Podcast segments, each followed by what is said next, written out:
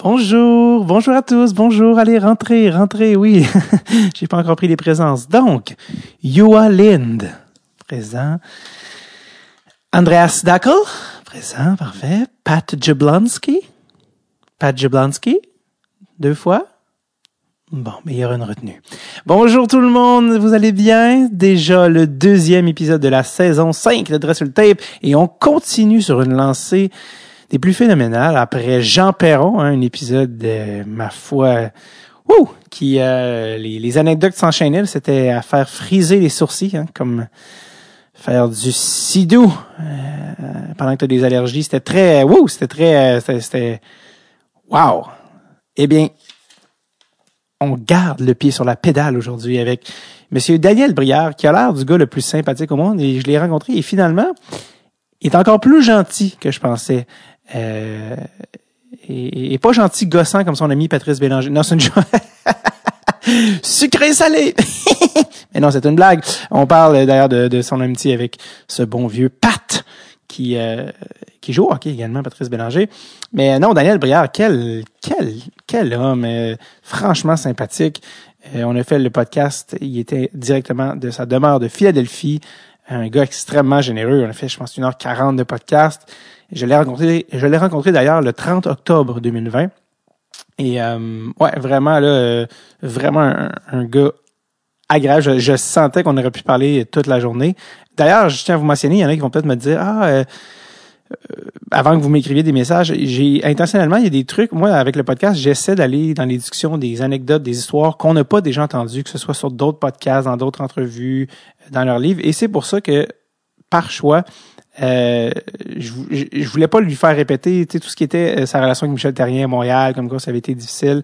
Il en a déjà parlé tellement maintes et maintes fois que c'est intentionnel qu'on qu'on va pas là. D'ailleurs, je pense que sa période, sa période avec le Canadien, c'est peut-être la période sur laquelle on passe le moins de temps du podcast et, euh, et c'est par choix. Et, je dois avouer que j'ai euh, je n'ai pas regretté ma décision parce que les, les anecdotes d'Ilya Brisgolov de, de ça, oh ah oui, ah oui, par ici, bébé, moment, il y a moment soif. Donc, euh, donc voilà, donc de ça, je le dis pour pas que les gens m'écrivent, hey, vous avez, c'est weird, vous n'avez pas tant parlé. Non, ça, ça a déjà été couvert. D'ailleurs, dans son livre également, euh, écrit par Martin Leclerc, qui pourrait être la, suggestion du Pro Shop culturel et qui serait tout à fait dans le propos. Je l'ai pas lu parce que le, le booking avec Daniel s'est fait assez rapidement dans les jours suivants, donc j'ai pas eu le temps de le lire. Mais Martin est un gars très respecté, très respectable comme journaliste. Donc euh, écrivez-moi savoir qu'est-ce que vous avez pensé du livre euh, de, je pense c'est Monsieur Mr. Playoff, je pense le titre, si je ne m'abuse. Et Dieu sait que je m'abuse parfois. Donc, euh, voilà, je l'ai dit, 30 octobre 2020 est la date à laquelle j'ai rencontré ce bon vieux Dan. Je vous rappelle que c'est votre dernière chance d'avoir à temps sous le sapin hoodie, t-shirt ou tout autre gear Dressul Tape. Donc, dépêchez-vous d'aller euh, tout de suite au dressultape.com. C'est pour amis, chum, blonde. Euh, vous voulez euh, faire un cadeau nice et que vous êtes quelqu'un de désorganisé et de dernière minute. Vite, quick, quick, quick. Et je me, parce que c'est moi, by the way, qui les envoie moi-même. Je vais tâcher de vous envoyer ça dans les plus brefs délais ou comme on dit dans les délais les plus Hein, on dit ça. Alors, le voici, le voilà. Euh, le voilà, le voilà, le le, le, le petit gars qui danse. Ah ouais! Hop, hop, hop, regarde, yeah! Le voici, le voilà. Euh, ben, en fait, voici ma discussion avec. Euh, puis honnêtement, Caroline qui était fin. Tu je sais, j'en reviens pas, puis vous voulez juste que je. Mais je vais vous. Non, non. Voici ma discussion avec l'extrêmement agréable Monsieur Daniel Brière.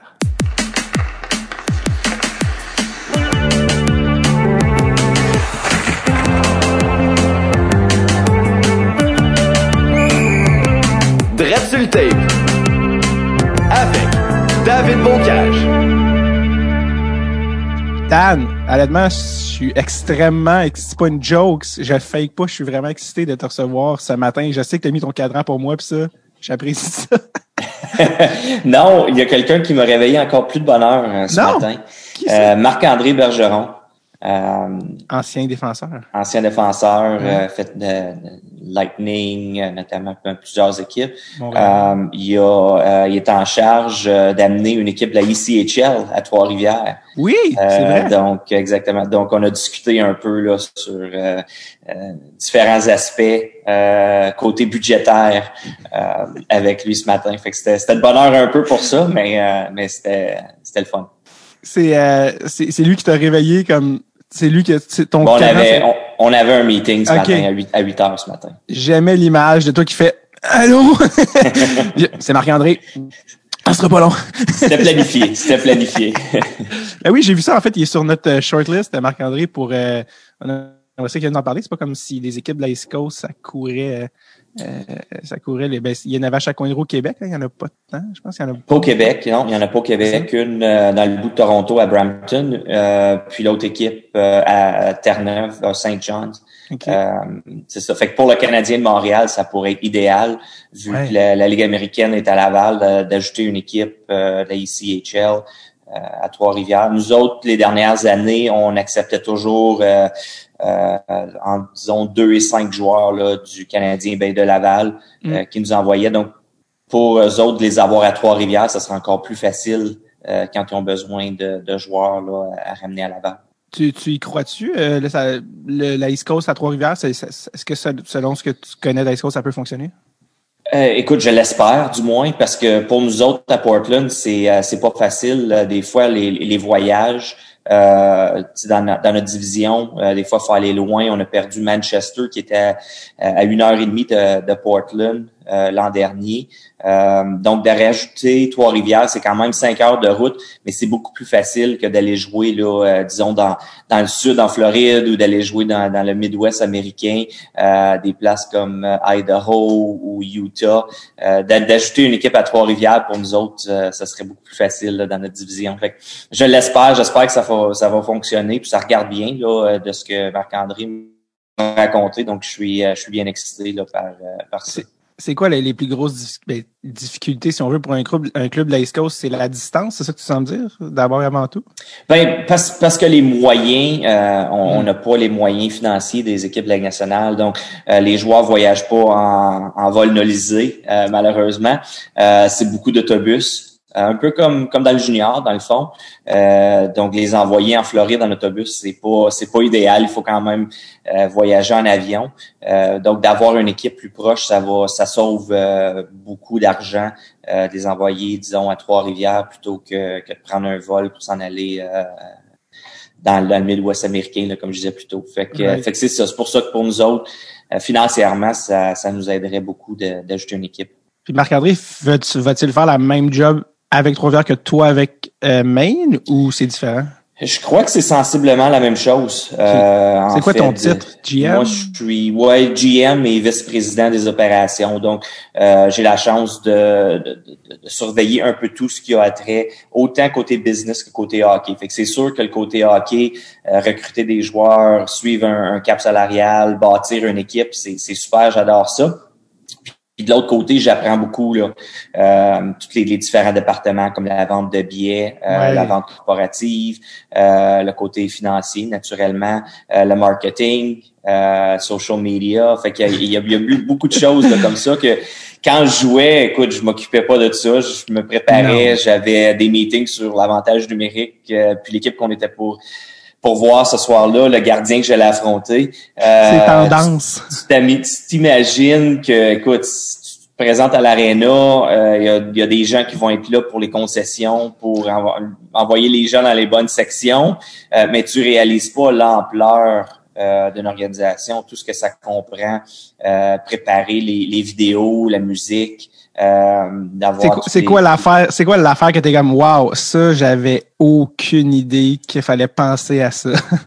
Écoute euh, il y en a plusieurs. Au début euh, quand on faisait les, les plans de match tu sais de penser à une, préparation autant qu'il y a un plan de match pour pour sur la glace pour l'équipe qui joue il y a un plan de match à l'extérieur aussi. Comment comment on va présenter à chaque à chaque annonce euh, dans les intermissions, qu'est-ce qu'on présente, comment est-ce qu'on on prépare ça, qu'est-ce que les gens vont aimer voir ou entendre. Euh, c'est de l'entertainment, euh, puis c'est mm-hmm. pas juste pendant que le match il joue, il faut trouver euh, comment garder l'attention des gens pendant trois heures de temps. Fait que je te dirais que ce côté-là, euh, j'avais, j'y avais jamais vraiment pensé. Ça fait du sens, mais j'y avais vraiment jamais pensé euh, quand je jouais là auparavant. Ça te fait-tu réaliser comme à quel point quand tes joueurs, c'est comme nécessaire, mais mon Dieu que c'est égocentrique être joueur? Ouais, écoute, tu, tu, te concentres sur ce que tu as à faire. euh, tu penses pas à tout ce que ça comprend. Tu sais, je, je pense parce que j'ai la chance de, de, suivre un peu la même chose avec les Flyers ici à Philadelphie. Euh, écoute, il y, a, il y, a, tout près de 300 employés, euh, même pas qui sont qui font pas partie là, du, du, du côté hockey, là, les joueurs, les, les coachs, les gérants. Les autres sont peut-être un autre euh, cinq, cinquantaine de personnes, mais à part eux, côté business, euh, il y a tout près de 300 employés là, qui ont euh, qui préparent chaque match, euh, que ce soit les concessions, les ventes, euh, comme je disais, la préparation, le plan de match, euh, tout créé du, on appelle ça du, les, les vidéos, les musiques Ouais. pour pour la. Ouais. C'est c'est incroyable. On réalise pas combien il y a de gens qui s'occupent de tout ça. C'est drôle que tu parles de ça parce que là, j'ai juste, j'étais pas là, mais j'étais en train de lire le, le livre à Brian Burke. Ben oui, ça vient de sortir, ça, ça fait pas longtemps. Soir. Ben oui, c'est sorti Ouais. pas longtemps, puis c'est drôle que, parce que ça me faisait penser, parce que tu, tu parlais de un peu justement ton apprentissage de, de tout ça, puis Brian Burke parle un peu de tout ça dans le livre, puis il parle de comment ses règles sur comment tirer du monde à l'aréna avant que tu sois bon. Il parle, euh, il parle, tu sais, que mettons, quand il est arrivé à Vancouver, il, comme ça faisait des années qu'il faisait pas les playoffs. Lui, il était assistant GM à- avec Pat Quinn. Ouais. Il disait genre, là, OK, faut que tu impliques ton monde dans la communauté. Faut que, euh, faut que, Exact. faut que les gens aiment tes joueurs avant qu'ils soient bons. Faut qu'ils aiment l'équipe. Tout- tout- toutes ces règles, tu sais, parce qu'il y a toute cette, cette portion-là marketing. Puis il dit, mes joueurs ont toujours fait trois fois plus de services communautaires que les équipes suivantes.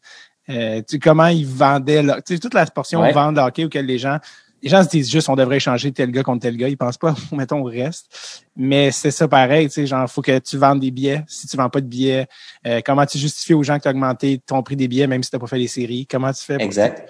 Toutes ces affaires-là, c'est comme, ouais, mais c'est parce que ça, financièrement, on va, ça va pas bien, là. C'est ça. Exactement. euh, ben là, écoute, tu, tu me fais passer.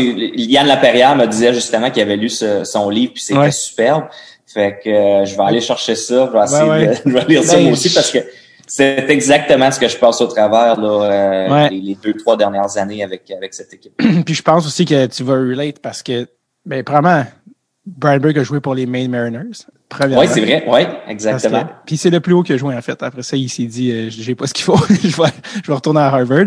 Mais euh, un peu comme toi, dans le fond, tu commences par, euh, ben, tu refais les, les échelons, finalement, tu retournes dans East Coast comme un joueur, mais tu refais tes échelons côté management. Puis Ouais. il parle justement de comment lui, en fait, il, a- il a commencé là, mais justement, je pense que c'est pour tranquillement se diriger vers les opérations plus hockey. Puis je pense que en as déjà, tu l'as déjà mentionné. Je pense que c'est ça qui t'intéresse aussi à la longue. là. Exactement, c'est c'est ce qui est le but. J'aimerais ça. puis C'est pas un secret. Là. Écoute, un jour, Ben non. je veux je veux monter moi aussi puis euh, voir ce que ce que ça donne. J'ai j'ai la chance de suivre de près avec avec les Flyers. Euh, ils sont superbes. J'ai j'ai tout leur staff à ma disposition aussi quand j'ai des questions. Fait que ça c'est Ouais. un c'est un gros plus. Puis euh, je prends des cours à l'école aussi pour euh, pour essayer de m'aider à travers tout ça. Hmm. euh, Des cours en quoi? euh, des cours en business. Euh, on est choyé ici à Philadelphie. On a justement une, euh, une université très, très renommée côté business qui s'appelle Wharton. Euh, puis euh, c'est ça, je prends des cours euh, ici et là, là pour, pour essayer de m'aider. Euh, des cours de marketing, des cours de, de finance, euh, de stratégie. Euh, j'ai un cours de négociation qui, qui s'en vient là, dans, dans les prochains mois. Euh, donc, c'est c'est superbe. Écoute, j'ai- j'aime ça parce que écoute, pour moi aussi, là, j'ai j'ai terminé l'école euh, niveau secondaire quand j'ai euh, j'ai pris quelques cours au cégep. Euh, mais là, j'ai- suis devenu professionnel, donc l'école a pris un, un autre côté. Euh, Ouais, mais, Mais là, je financièrement, retourne. comment tu vas faire, Daniel? mais ce qui est drôle, c'est que mes, mes trois garçons sont à l'université. Fait que les autres, ils trouvent ça Oui. très, très drôle que, que je retourne à, l'école avec eux autres en même temps que les autres à faire mes cours d'université. Fait que, euh, Ouais, trouvent mais ça- quand tu auras presque 700 points dans NHL, tu m'en tu- ouais, c'est ça. Euh, mais c'est, c'est vraiment, c'est superbe de, de, de retourner puis de, de, de faire Ouais. ça. Même si c'est en même temps que les autres, là, c'était pas planifié comme ça. Euh, j'aime ça. Ouais. C'est, euh, Ben oui, euh, tes trois gars, dis-moi si je me trompe. Kalen, Cameron, Carson. Exact. Les trois si, si, si, si. Ouais. Euh, y avait-tu une thématique, là? C'était-tu comme voulu? Non, ben, les, les deux premiers, non. C'était les noms qu'on qu'on aimait. Euh, puis là, après deux qui commençaient avec un C, qui se terminaient avec un N. On a un branding à su respecter. de- on a aussi bien de continuer. Euh, mais euh, non, au début, c'était pas planifié. Là. Ça s'est présenté comme Mais- ça. Je pense que tu as fait un bon choix parce que c'est 3C, mais les trois enfants de Tim Thomas, c'est 3K, puis ça fait KKK. Ça passe moins. Ouais, ça regarde mal. Surtout de ce temps-ci. Hein. Ouais, ouais, c'est ça. Ce Ben, je te dirais dans les pas mal tout le temps. Mais euh, un peu bref, c'est il y en a en tout cas, parce que Tim Thomas c'est un personnage à plein des niveaux là, c'est pour ça que tout le monde était comme c'est un hasard ou pas? Mais, Ouais. euh, mais bref, c'est mieux les tes trois gars. Euh, tes trois gars, je sais aussi que leur mère est, est québécoise. Euh, Franco-ontarienne. Ah, franco-ontarienne, excuse, ok, parce que j'avais vu justement le nom Sylvie. Ouais. Puis J'étais comme, oh, ça, ça vient pas de Phoenix. non, Sylvie. exactement. Puis euh, ça, je me demandais, je sais qu'ils ont, ils ont quand même, sont américains, là, tes enfants, finalement, ils ont été nés. Ben, deux, deux des trois, le plus vieux, le plus jeune, est né, sont nés à Ottawa. Oh, ouais, Euh, wow. Quand on était à la maison euh, pendant l'été. Moi, je viens de Gatineau, Ottawa, c'est Ouais. juste au bord de la rivière. Euh, Sylvie et sa famille euh, viennent de Kapuskasing, dans le Ah, nord de l'Ontario, mais Je- je ils ont grandi, OK. Fait qu'ils ont grandi à, à Ottawa. Euh, donc, c'est ça, c'est une franco-ontarienne. Puis, Ah oui. euh, deux des garçons sont nés à Ottawa. Le, le- celui du milieu, Carson, est né à Phoenix, en Arizona. Euh, mais les trois ont leur double citoyenneté. Donc, Hmm. Est-ce fond, est-ce qu'ils parlent un peu français, vu que. Euh, oui, oui, ils comprennent très bien le français. Moi, très, très souvent, très régulière- régulièrement, je leur parle en français. Ah Euh, souvent, ils vont me répondre en anglais parce que c'est plus facile. Ils sont gênés un Ouais. petit peu parce qu'ils ont, ils ont un accent, naturellement. Euh, mais tu sais, quand ils ont grandi, tout était en anglais, fait que c'était plus facile. La, la télévision, les amis, l'école, tout se passait en anglais. Euh, il y avait seulement moi et leur mère là, qui leur parlaient en français. Euh, donc, ils sont un petit peu inconfortables, mais ils comprennent très bien. Hmm. Euh, quand on retournait l'été là en Outaouais, euh, ils pouvaient se débrouiller avec avec leurs amis en français. Ah Oui, Capus Casing, j'ai déjà fait un show à Capus Casing. Euh, moi, je suis humoriste là, dans pas, C'est- ça c'est juste un sideline. le, le podcast, puis euh, j'ai déjà été faire un show à Capus Casing. Puis euh, il y a une humoriste franco-ontarienne qui s'appelle Catherine Levac, qui est quand même assez connue au Québec. Puis euh, je faisais sa première partie. Puis on était dans un café à Capus Casing. Puis on, a, on était vraiment loin, là, on était dans le nord de l'Ontario. Puis il y a juste deux madames à côté qui se sont assises. Puis sont comme, tu vas-tu au show, toi, à soir? Puis la madame a dit, ouais. Elle dit, c'est qui ça, Catherine Levac? puis on est la table à côté, là, elle est assise à comme moins d'un mètre, puis elle est comme, ben anyway, ça va faire une sortie, ça va être le fun. Puis on était à comme trois centimètres. Catherine, c'est le genre de fille qu'au Québec, elle, elle fait pas un mètre euh, sur la rue que les gens l'arrêtent, tu sais. Ouais. Fait que euh, je trouvais ça malade. J'étais comme, on est, on est, j'étais Ouais, comme, ça, c'est j'étais euh, ça. c'est loin. Je suis allé à quelques reprises moi aussi. C'est loin, euh, mais les gens sont formidables. J'ai Ben adoré oui, non, le- c'était vraiment les nice. visites là-bas. Ouais. J'ai- adoré tout ça, Hearst. On a fait le, tout l'est, ben, le- l'est et le nord ontarien. Puis les, euh, c'est le genre d'affaires que tu fais comme personne a la chance de venir jouer ici. Tu sais, nous, c'est parce que Catherine est franco-ontarienne qu'on a Ouais. eu la chance de faire d'aller voir les communautés, mais mais j'étais comme je reviendrai. les chances sont que je reviendrai jamais ici jouer. Tu sais, puis ça se trouve, fait que tant mieux. Tu sais, je suis content. Ouais. Puis Je, suis- je suis retourné il y a quelques années. Je suis retourné à Hearst justement parce que Claude Giroux vient Oui. de là. Euh, donc je suis monté là-bas. euh, il y avait un tournoi de golf euh, à son honneur. Euh, T'es donc, allé je suis en- je suis allé en passer quelques jours. En avion, en auto? Euh, cette fois-ci, j'y suis allé en avion, mais auparavant, quand j'allais à Capus Casing, je l'ai fait euh, à quelques reprises en, en auto. Ouais, c'est ça. Mais Hearst, écoute, je pense que tu rentres dans la ville, c'est placardé mur à mur. euh, Claude Giroux. là, Claude. Giroux partout. Tu sais pas Claude Giroux vient de là, écoute, t'es non-voyant parce manque que c'est- genre bienvenue à Hearst, ville de Claude Giroux. Euh, écoute, on a parlé de beaucoup d'affaires, mais là, euh, on n'a pas aussi parlé du fait que tu as joué un peu au hockey dans ta vie. Juste, écoute, juste te revoir, là, juste revoir ta face, ce que ça m'envoie là, à, mon, à mon cerveau. Là, les- je reviens en 2006, là, je, je me rappelle des noms que j'avais oubliés, que je savais. Là, je te vois, Jochen Heck, Aleš Kotalik, Tim Connolly, Henrik Talinder, tous ces noms que mon cerveau avait enregistrés, euh, que j'avais oublié à l'époque où bon, euh, t'étais à, à Buffalo. Euh, mais toi, c'est ça, t'es un, t'es un gars de Gatineau, je pense, à la barre. Ben, tu l'as dit, t'es un gars de Gatineau. D'ailleurs, réglons cette affaire-là. Un autre gars qui vient de Gatineau, qui parle constamment de toi, qui te name drop publiquement, euh, Patrice Bélanger, qui arrête pas de dire mon grand chum Daniel Brière. Et j'ai toujours dit, si je, vois Daniel, il faut que je demande, est-ce que vous êtes tant ami qu'il dit? j'ai l'impression qu'il dit plus que tu es son ami que toi tu fais, hey, en passant tout le monde, moi, Pat Bélanger.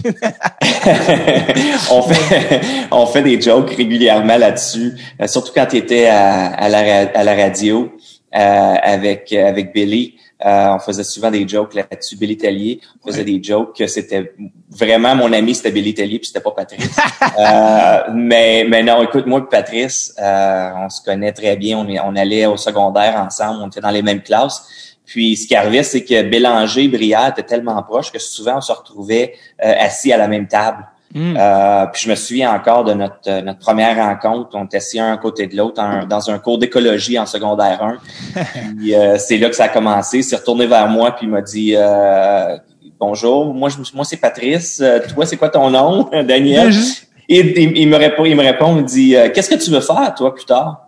Fait que moi, je, je lui dis Ben, moi, j'espère jouer dans, au hockey dans la Ligue nationale. Puis toi, il dit Moi, je veux devenir acteur. OK. Fait que les deux, on avait des rêves complètement farfelus. C'est notre première discussion, là. Des rêves complètement farfelus qui, des chances que ça se réalise sont probablement minimes. Puis, euh, écoute, on avance, ça fait euh, 30 ans de ça. Puis, euh, puis les deux, moi, j'ai réussi à, à, me frayer un chemin jusqu'à la Ligue nationale. Puis lui, il fait encore son rêve euh, vit encore son rêve d'être euh, d'être acteur. Fait que c'est c'est assez spécial, mais mais c'est de là que notre euh, notre amitié ah, a commencé. Puis tu sais, Patrice c'est un gars qui est il y a beaucoup qui est très, très... Euh, que j'essaie de, de, dire ça poliment. exactement le mot que tu avais en tête. Il prend beaucoup de place, euh, disons. C'est un gars qui a... Euh, Sucré salé! Une belle énergie, exactement. Il a une belle énergie. Puis moi, je suis, j'ai toujours été plutôt discret, plutôt timide. Je prends mhm. pas beaucoup de place. mais j'aimais ça, avoir des amis, justement, qui, qui volaient le show puis qui, qui il amenait toute l'attention sur eux. Fait que moi, c'était plus facile de naviguer à travers tout ça. Donc, c'est pour ça, je pense que moi, Patrice, a vraiment cliqué du début euh, comme ami avant qu'on devienne euh, chacun, là, soit dans le hockey ou, comme euh, comme acteur. Euh, c'était, disons, tu sais, je regarde, je regarde plusieurs de mes amis. Je pense à, à, des gars comme, euh, Jean-Pierre Dumont encore aujourd'hui, Martin Biron. sais, c'est des gars qui, qui qui sont un peu fou ils prennent de la place, sont comiques. Euh, donc pour moi, je m'en suis toujours bien entendu avec ces, ces gens-là. C'est comme si je pouvais rester un peu en arrière puis, puis disparaître dans le, dans le décor. Martin, là, il a l'air d'un joyeux luron, hein, ce gars-là. Euh, Martin Biron, là, euh, ça a l'air d'un gars que, tu m'as invité à souper. Ouais, Martin, là, moi, ce qui m'impressionne de lui le plus, c'est qu'il aime jaser, il aime parler, il parle tout, tout le temps, il arrête pas. Euh, mais il est toujours positif. Il n'y a jamais rien de mal à dire sur personne. C'est toujours, euh, c'est toujours le fun. Tu sais, il y, a des gens qui parlent beaucoup, des fois, puis tu te dis, ah, il va-tu se fermer? Je suis plus capable de l'entendre. Mm. Mais Martin, c'est jamais, t'as jamais cette impression-là. C'est toujours, tu sais, il est le fun. Euh, il a tout le temps des belles choses à dire. Il est positif. Euh, il est pas fatigant. il est comme la, il est comme la personnalité type d'un deuxième gardien de but. Oui, on l'agaçait souvent avec ça. On l'agaçait souvent avec ça. Euh, Jean-Pierre Dumont, il lâchait pas deux secondes avec ça. Euh, c'est pour ça que j'en ris un ben. Il disait, écoute, il disait toujours à Martin, t'es le meilleur backup qui existe dans la ligue. Euh, parce que Martin se battait dans ce temps-là, tu sais, il se battait pour être le numéro un. On avait Mika Noronen, puis on avait Ryan Miller qui s'en venait, qui était jeune. Martin, c'était notre numéro un, mais Jean-Pierre l'agaçait toujours que euh, c'était un backup. Euh, fait que c'était la, grosse joke qu'on avait avec avec Martin. Mais écoute, oui, il y a l'attitude. Tu sais, c'est on dit en anglais, c'est le ultimate team player. Martin, euh, il est toujours là pour ses coéquipiers. Il essaie toujours de, de, de, de te faire bien sentir. Euh, c'est vraiment une personne spéciale.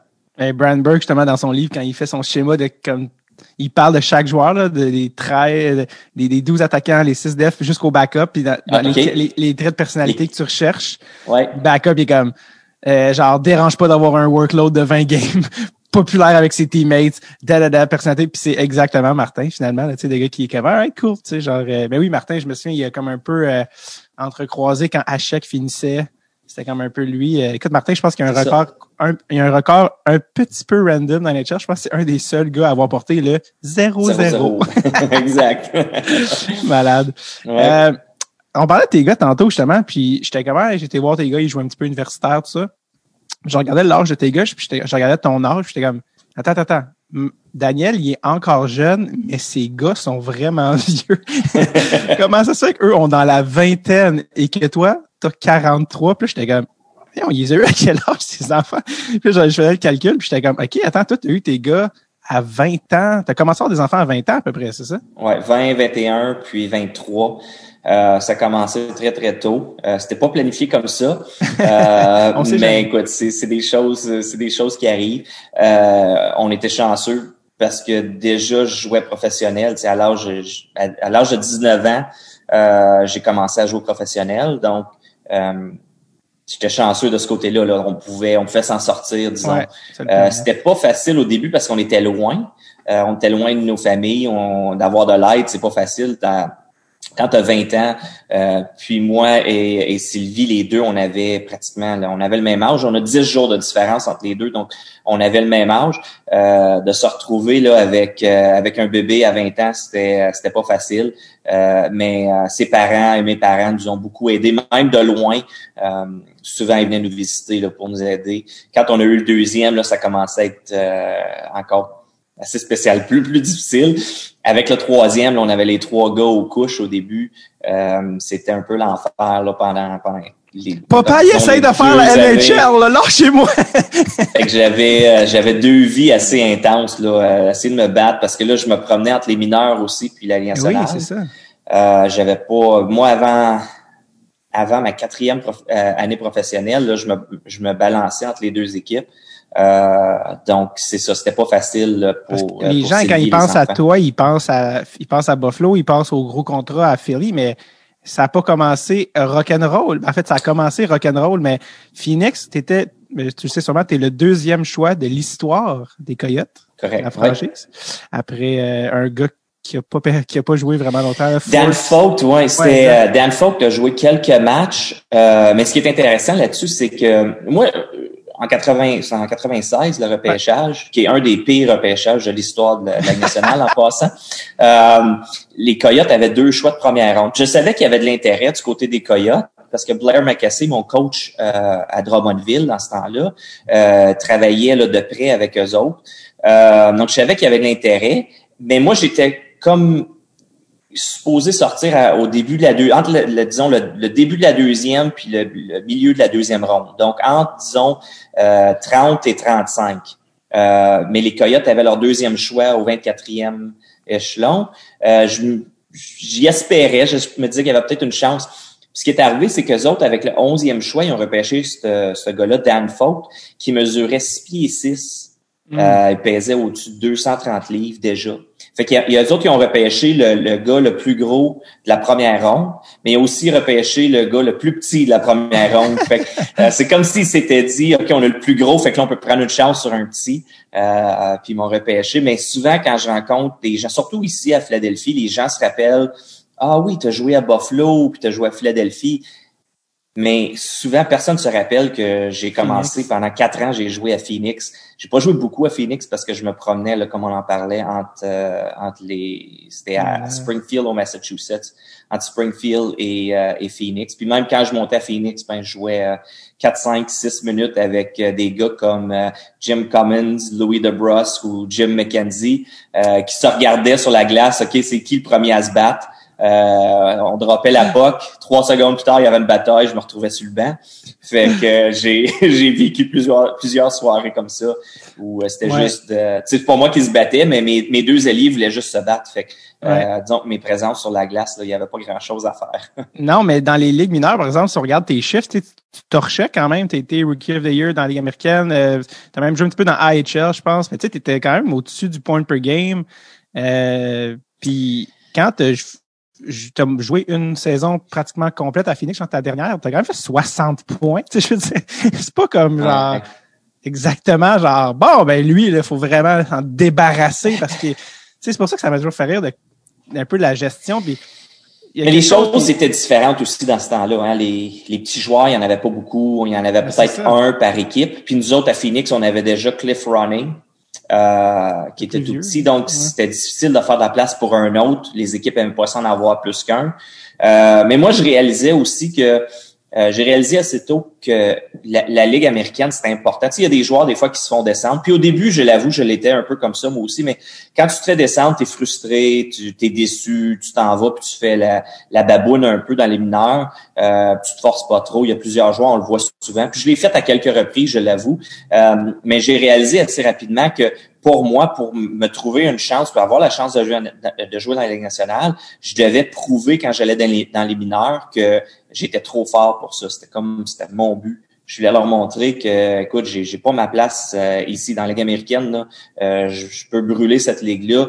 Je me dois. Il y a une équipe qui peut me donner une chance. Puis tu sais, je me retrouvais dans les mineurs. C'était pas juste euh, de me prouver aux Coyotes pour retourner à Phoenix. Moi, c'était, je me sentais comme s'il fallait que je me prouve à toute la ligue au complet que quelqu'un en quelque part était pour me donner une chance si j'étais capable de, de, de, bien faire ici parce que à Phoenix, il n'y avait pas de place. Il y avait déjà Cliff Running qui est un petit centre. Il n'en voulait pas un autre. Euh, mais il y avait des équipes à travers la nationale qui étaient pour me voir et me dire, OK, on, a besoin d'un petit joueur, on a besoin d'un gars pour, pour créer de l'offensive.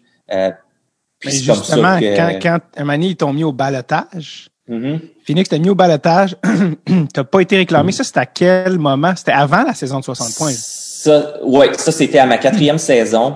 Euh, après trois saisons, euh, une équipe qui veut te renvoyer dans les mineurs doivent te passer au balotage. Ouais. Euh, puis c'est ça, j'ai été, j'ai été soumis au balotage. mon agent Pat Brisson a fait de l'excellent travail là-dessus. Il a appelé presque toutes les équipes. Euh, il y a, ça passait tout tout près euh, que le Canadien me ramasse. On avait, moi, je suis allé me coucher ce soir-là, euh, puis je me disais demain matin à 11 heures, je vais avoir un appel, le Canadien va me ramasser au balotage. C'était presque assuré. j'ai tombé endormi en rêvant au Canadien. Puis le lendemain matin, j'ai appris là, que le Canadien pouvait pas. La, la, raison que j'ai entendue qu'on m'a donnée, c'est que le le Canadien aurait dû libérer Yuha Ilonen ou Yuha Lin.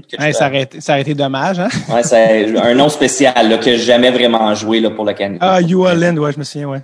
Euh, non, c'était pas Yuha Lin, c'était un autre. Non, OK. Euh, c'était en 99 ou en 2000, ça, quelque chose de même. OK. Euh, faudrait que je regarde dans les livres, mais c'est ça, Disons que ça a fait mal au cœur de, de passer au balotage, puis là de réaliser qu'aucune équipe voulait de toi. Euh, l'ego en, en, mange un méchant coup. Euh, c'était dur de voir d'autres gars se faire réclamer puis, puis moi de passer. Mais euh, mais écoute, je suis allé, je suis retourné dans les mineurs, puis là, j'ai euh, j'ai dit au coach que je voulais prouver à tout le monde euh, que je être le meilleur joueur dans la américaine, puis éventuellement quelqu'un me donnerait une chance. Puis l'année suivante, euh, j'ai été capable de faire l'équipe à, à, Phoenix. Ça a été ça a été difficile, je te dirais, jusqu'à Noël. Euh, j'étais quand je jouais, je jouais pas beaucoup, je jouais seulement sur l'avantage numérique. Euh, mais je me souviens, à Noël, c'est moi qui je menais l'équipe en fait but. J'avais le plus de buts dans l'équipe avec les Coyotes, mais euh, mais j'étais encore des fois laissé de côté. Hmm. Puis par la suite, il y a eu quelques blessures, puis c'est là que les choses ont changé en deuxième moitié de saison pour moi. Puis j'ai commencé à faire ma place avec avec les Coyotes. tu as déjà dit, après, tu es passé au battage, tu as déjà dit j'ai failli être un flop de première ronde. Tu as déjà dit ça. Qu'est-ce qui fait que tu ne l'as pas été? Euh, il y, y, a plusieurs raisons. Euh, une des choses, ben, une des choses qui m'a aidé personnellement, puis c'est pas pour, me vanter, mais ma persévérance. J'étais, je voulais le prouver à tout le monde que je, pouvais jouer dans la nationale. Euh, j'ai eu beaucoup d'aide. Euh, une de ces personnes-là, c'est un, un, psychologue sportif quand on retourne en 99, 2000, 2001, un psychologue sportif, c'était très, très mal vu dans ce temps-là. Euh, c'était tabou, euh, on n'en parlait pas. Euh, les, les gens, c'était comme, OK, t'es malade, t'as un problème. Si t'es un psychologue sportif, c'est parce que t'as des gros problèmes. Euh, mais j'ai commencé à travailler avec un psychologue sportif qui m'a aidé, qui m'a donné des, euh, des idées comment comment des fois juste me sortir de, de, de, certaines impasses comment comme par exemple je vais vous donner un exemple là-dessus mm-hmm il me disait, quand tu arrives à l'aréna, tu t'enlèves ton linge, parce qu'on parlait de mes enfants, tous tes problèmes à la, à, la maison avec la famille, quand tu enlèves ton linge, ça s'en va dans le casier. Quand tu mets, euh, tu commences à t'habiller en joueur de hockey, tu deviens un gladiateur. Fait que tu changes complètement ta mentalité t'es plus un père de famille, t'es un gladiateur. Fait que c'était de changer cette mentalité-là au lieu de, penser juste aux problèmes familiers quand tu pratiques, quand tu embarques sur la patinoire. Là, c'est tu laisses ça de côté. Fait qu'il m'a donné des outils euh, pour travailler ça, puis comment faire à travers tout ça. Un autre exemple, c'est euh, quand tu joues pas, il y a des matchs où tu te retrouves puis tu fais seulement euh, une ou deux présences par, par période. Tu dois trouver une façon de rester dans le match. Donc, on avait Jeremy Roenick, il dit Jeremy, c'est un, le type de joueur que tu veux devenir, un centre numéro un. Fait que quand Jeremy embarque sur la glace, fais comme si tu étais dans son corps, puis tu, tu le suis partout, puis tu t'imagines que c'est toi qui es sur la glace. Puis tu réagis, puis donc ça, ça me, ça me donnait une façon de rester dans le match. Quand Jeremy embarquait, je faisais le chiffre mental avec lui, même si j'étais mm-hmm. pas sur la glace. Fait que je trouvais que ça, ça, me gardait dans le match. Fait que c'est des outils comme ça euh, qui m'ont... Écoute, ça, c'est juste quelques exemples. on, a travaillé plusieurs qui, euh, qui m'ont aidé. Euh, il y a Hugo Girard, je dois donner beaucoup de crédit à Hugo Girard aussi. L'homme fort. L'homme fort qui, euh, qui m'a aidé dans mon training quand je revenais à la maison l'été. Donc, au lieu d'aller au gymnase puis de lever des poids avec tout le monde, j'allais dans lui, il y avait une grosse warehouse où il y avait ses outils d'homme fort. Euh, c'est sûr que je n'étais pas capable de lever les, les, grosses roches qu'il y avait, mais euh, au lieu, on travaillait tout le temps en fait de temps ou distance. Donc, quand tu vas au gym, souvent, tu, que c'est un trainer, il me disait, OK, donne-moi, fais-moi 5 euh, bench press ou 10 bench press. Mm-hmm. Prends un petit break, faisant 10 autres avec Hugo, tout ce qu'on faisait, c'est que, OK, euh, il y a deux jours, tu as, fait 53 mètres, il faut que tu battes ça. Euh, ou euh, ce circuit-là, tu, l'as fait en 2 minutes 10 secondes, tu dois battre ce temps-là. Fait que c'était toujours de battre ce que j'avais fait auparavant, donc ça me poussait toujours, toujours plus loin. Tandis, au lieu de juste faire euh, ce que j'avais à faire, c'était toujours d'aller plus loin puis de pousser mm-hmm. euh, plus loin. Donc, Hugo m'a beaucoup, beaucoup aidé. Puis Hugo, il me disait souvent, il dit, la douleur, c'est pas la douleur qui va t'arrêter. La douleur t'arrête pas. Ton corps va te dire quand arrêter. Quand tu vas soit tomber, tu vas passer out. Euh, parce que lui, c'est sa mentalité. Comme homme fort, ils vont jusqu'au bout. Ils se passent. Les autres, la, douleur n'existe pas. Fait qu'il me disait toujours ça. T'arrêtes pas à cause de la douleur. T'arrêtes quand ton corps est plus capable d'y aller. Euh, fait que c'était la différente mentalité de training, c'était fou quand même, mais euh, mais ça m'a aidé. J'ai pris j'ai pris, tu sais, euh, j'étais allé beaucoup plus loin dans mon développement. Je suis devenu plus fort physiquement, mon cardio était meilleur à travailler avec Hugo. C'est comment courir en pleurant?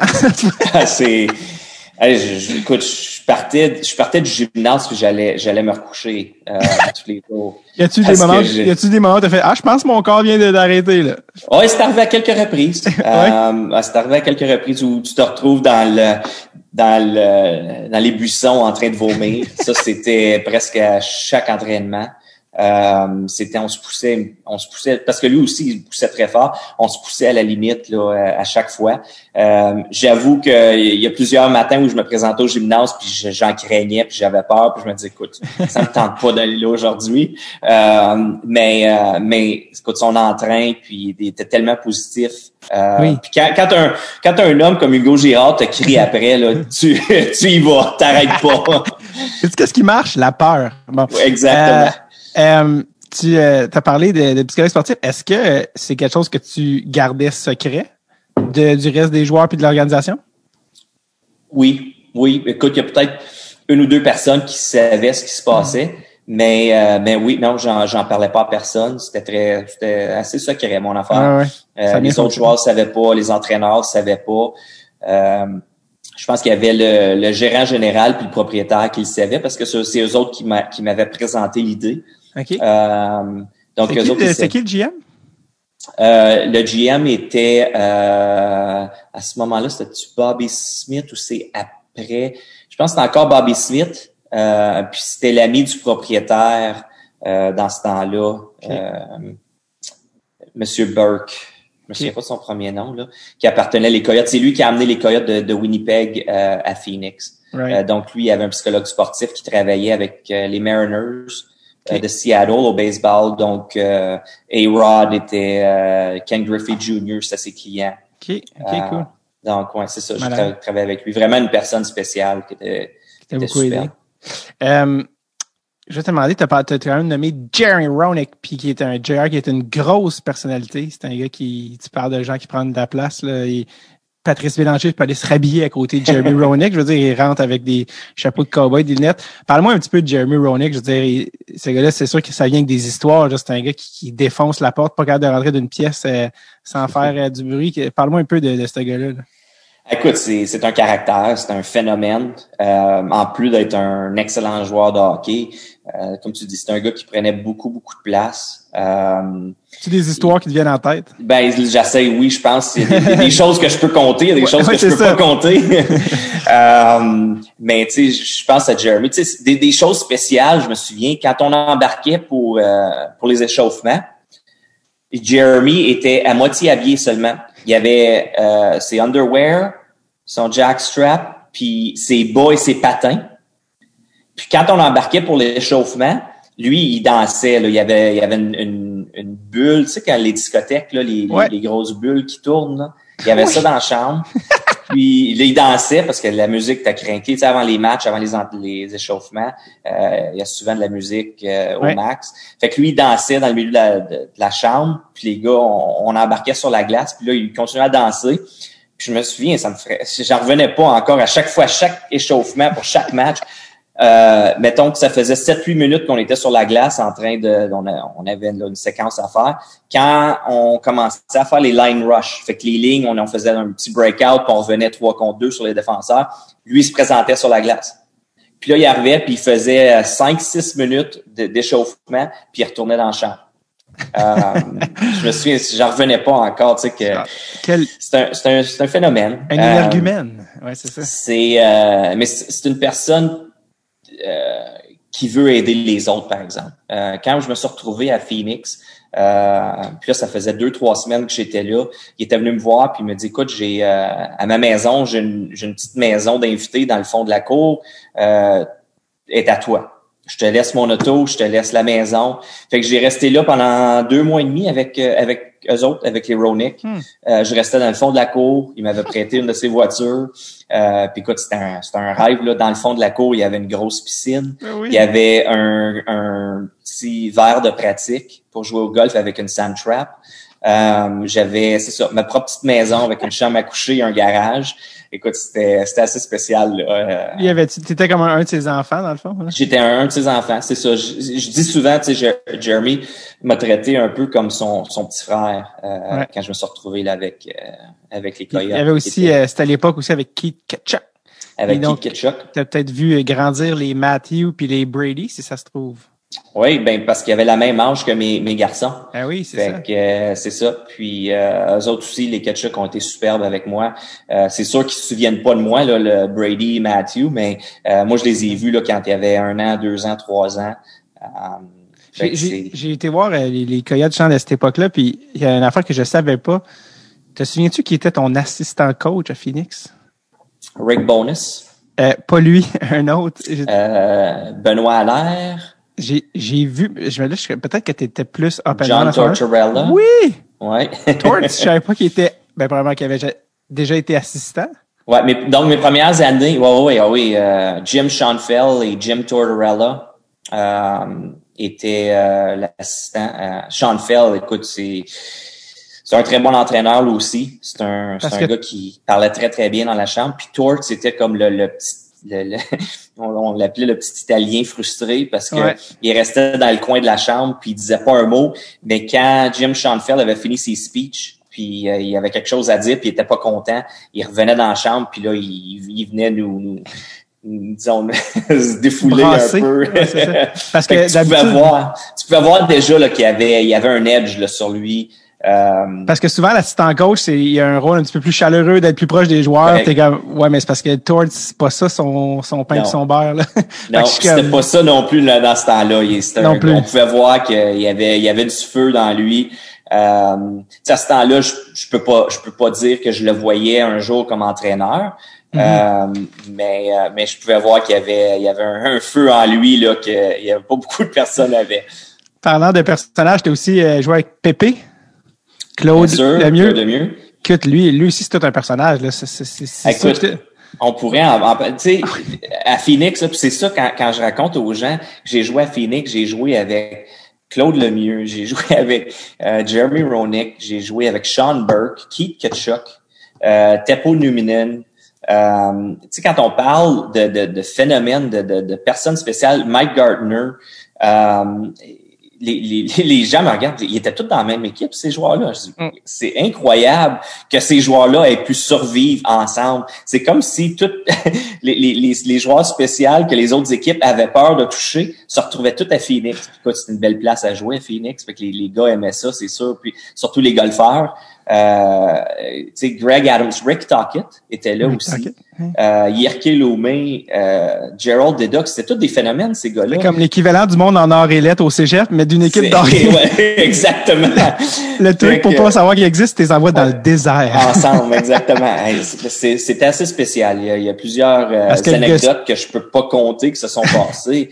Euh, des chicanes euh, entre les euh, dans les entraques. C'était assez rock and roll notre affaire.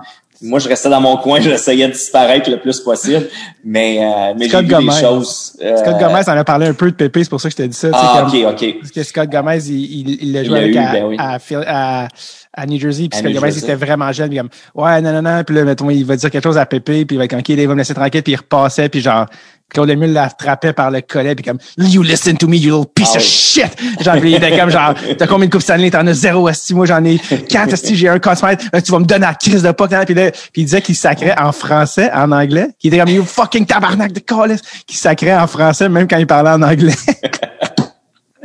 je peux voir ça, je peux voir ça. J'ai, joué une coupe de match avec, avec Claude sur la même ligne. Puis je me souviens d'une fois où il est venu me voir à l'entraînement le matin, puis il m'a dit, euh, il dit là, là, il dit, si tu veux jouer avec moi, il dit, faut que tu changes ta curve. Parce qu'il dit que cette curve-là, tu peux pas me voir, tu peux pas me voir sur le côté droit, tu peux pas faire de passe sur le côté droit, ta curve est trop grosse. Fait que tu vas changer, tu vas jouer avec ce hockey-là. Fait qu'il m'a forcé à jouer, euh, en tout cas de pratiquer euh, avec un, un, hockey que lui avait designé que c'était mieux pour lui. Euh, pour moi, mais pour lui. ouais, c'est ça. Fait que, tu changé de curve? ben, j'ai essayé dans la pratique parce qu'il m'a forcé dans la pratique, mais j'étais pas eh capable. Moi, j'ai toujours eu une, une, très grosse courbe euh, que je mettais en dessous de la porte, puis c'était comme un wedge. Ouais. Euh, fait que c'est sûr que d'aller du côté backhand, pour moi, c'était toujours un peu plus difficile. Mm-hmm. euh, fait que Claude aimait pas ça. Euh, mais j'étais pas capable de jouer avec ces palettes droites là, qui, qui me donnaient non, plus. mais je me souviens que quand ça, c'est quand il avait été réchangé de Colorado à New Jersey au All-Star Game, je sais pas si c'était Joe Sakic ou un gars de l'Avalanche qui avait dit à un gars des Devils, tu vas voir euh, Claude, he was always open. He was always open. Comme mettons, il va avoir un jeu, il va avoir un moment comme Hey, I was open. I was open. Exactement. toujours, hey, toujours libre. C'est comme Hey, tu me l'as pas passé. Tu sais, peu importe ce que le jeu soit faire, il était libre, il était ouvert, puis il attendait la passe. En tout cas, mais écoute, un, gars comme ça, partout qui passe, a gagné. Euh, tu, dois, tu dois respecter ça ben aussi. Il y avait, euh, il y avait le, feu sacré. Euh, il était prêt à faire n'importe quoi pour pour gagner. donc ça, pour ça là, quand, ben quand les, les, gros matchs, les matchs sont en jeu, c'est le genre de, de, de, ben joueur que tu vas avoir dans ton équipe. Moving on, parce que ça fait une heure, on est encore à Phoenix. euh, euh, t'as été, évidemment, moi, c'était à ben, un peu à cause de mon âge, mais c'était à Buffalo que beaucoup de gens ont découvert le nom de Daniel Brière ou certains Danny Brière. Hey, ça vient d'où ça, Danny? On, va régler ça une fois pour toutes. C'est qui qui a... Danny, ben, pas comme si Daniel, ça n'existait pas en anglais. Ouais, mais ça a changé, ça, ça a changé à Philadelphie. Donc, quand je me suis retrouvé à, à Buffalo, euh, les annonceurs souvent essayaient, d'annoncer, de, de, dire, puis de d'annoncer Daniel Brière, mettons, qui marquait un but euh, en français, mais en anglais. Euh, souvent, je trouvais que ça sortait Daniel Brière. Puis Daniel, c'est un nom de fille euh, aux États-Unis. Au lieu de dire Daniel? Au, lieu de dire Daniel, il essaie de le dire un peu avec un twang français. Ish, ouais. Fait que là, il disait Daniel Brière. fait que là, à un moment donné, là, quand, là, quand je me suis retrouvé à Philadelphie, puis on sait que Philadelphie, c'est euh, c'est pas la place euh, la, plus facile à, jouer comme athlète. À, Philadelphie, Daniel, ça ressemble trop à dentelle. fait que, exactement. Fait quand je me suis retrouvé à Philadelphie, c'est là que j'ai demandé de dire, au lieu de dire, essayer d'inventer une façon de dire Daniel, euh, pouvez-vous juste dire Danny?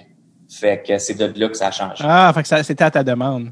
Oui, exact. exact. OK, parce que, tu sais, Martin est devenu Marty Saint-Louis. Euh, euh, Vaclav Prostal est devenu Vinny Prostal. Puis j'étais comme, il y a comme une affaire avec les, Et non, bref. Fait que tu es arrivé à Buffalo. D'ailleurs, tu disais, parlant de, d'annonceurs de, but, tout ça, s'il y a une affaire que tu as eu la chance de faire, oui, tu me vois souvenir peut-être, mais les, les, oui, tu as, joué dans NHL presque 1000 matchs, mais surtout tu as joué à Buffalo. Donc, tu as eu la chance.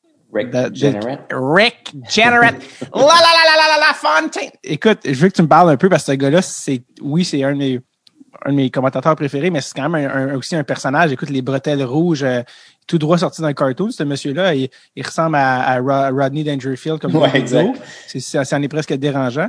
Parle-moi un peu de ce gars-là qui, écoute, je pense qu'il va, il va coller des buts jusqu'à son dernier souffle, si ça se trouve.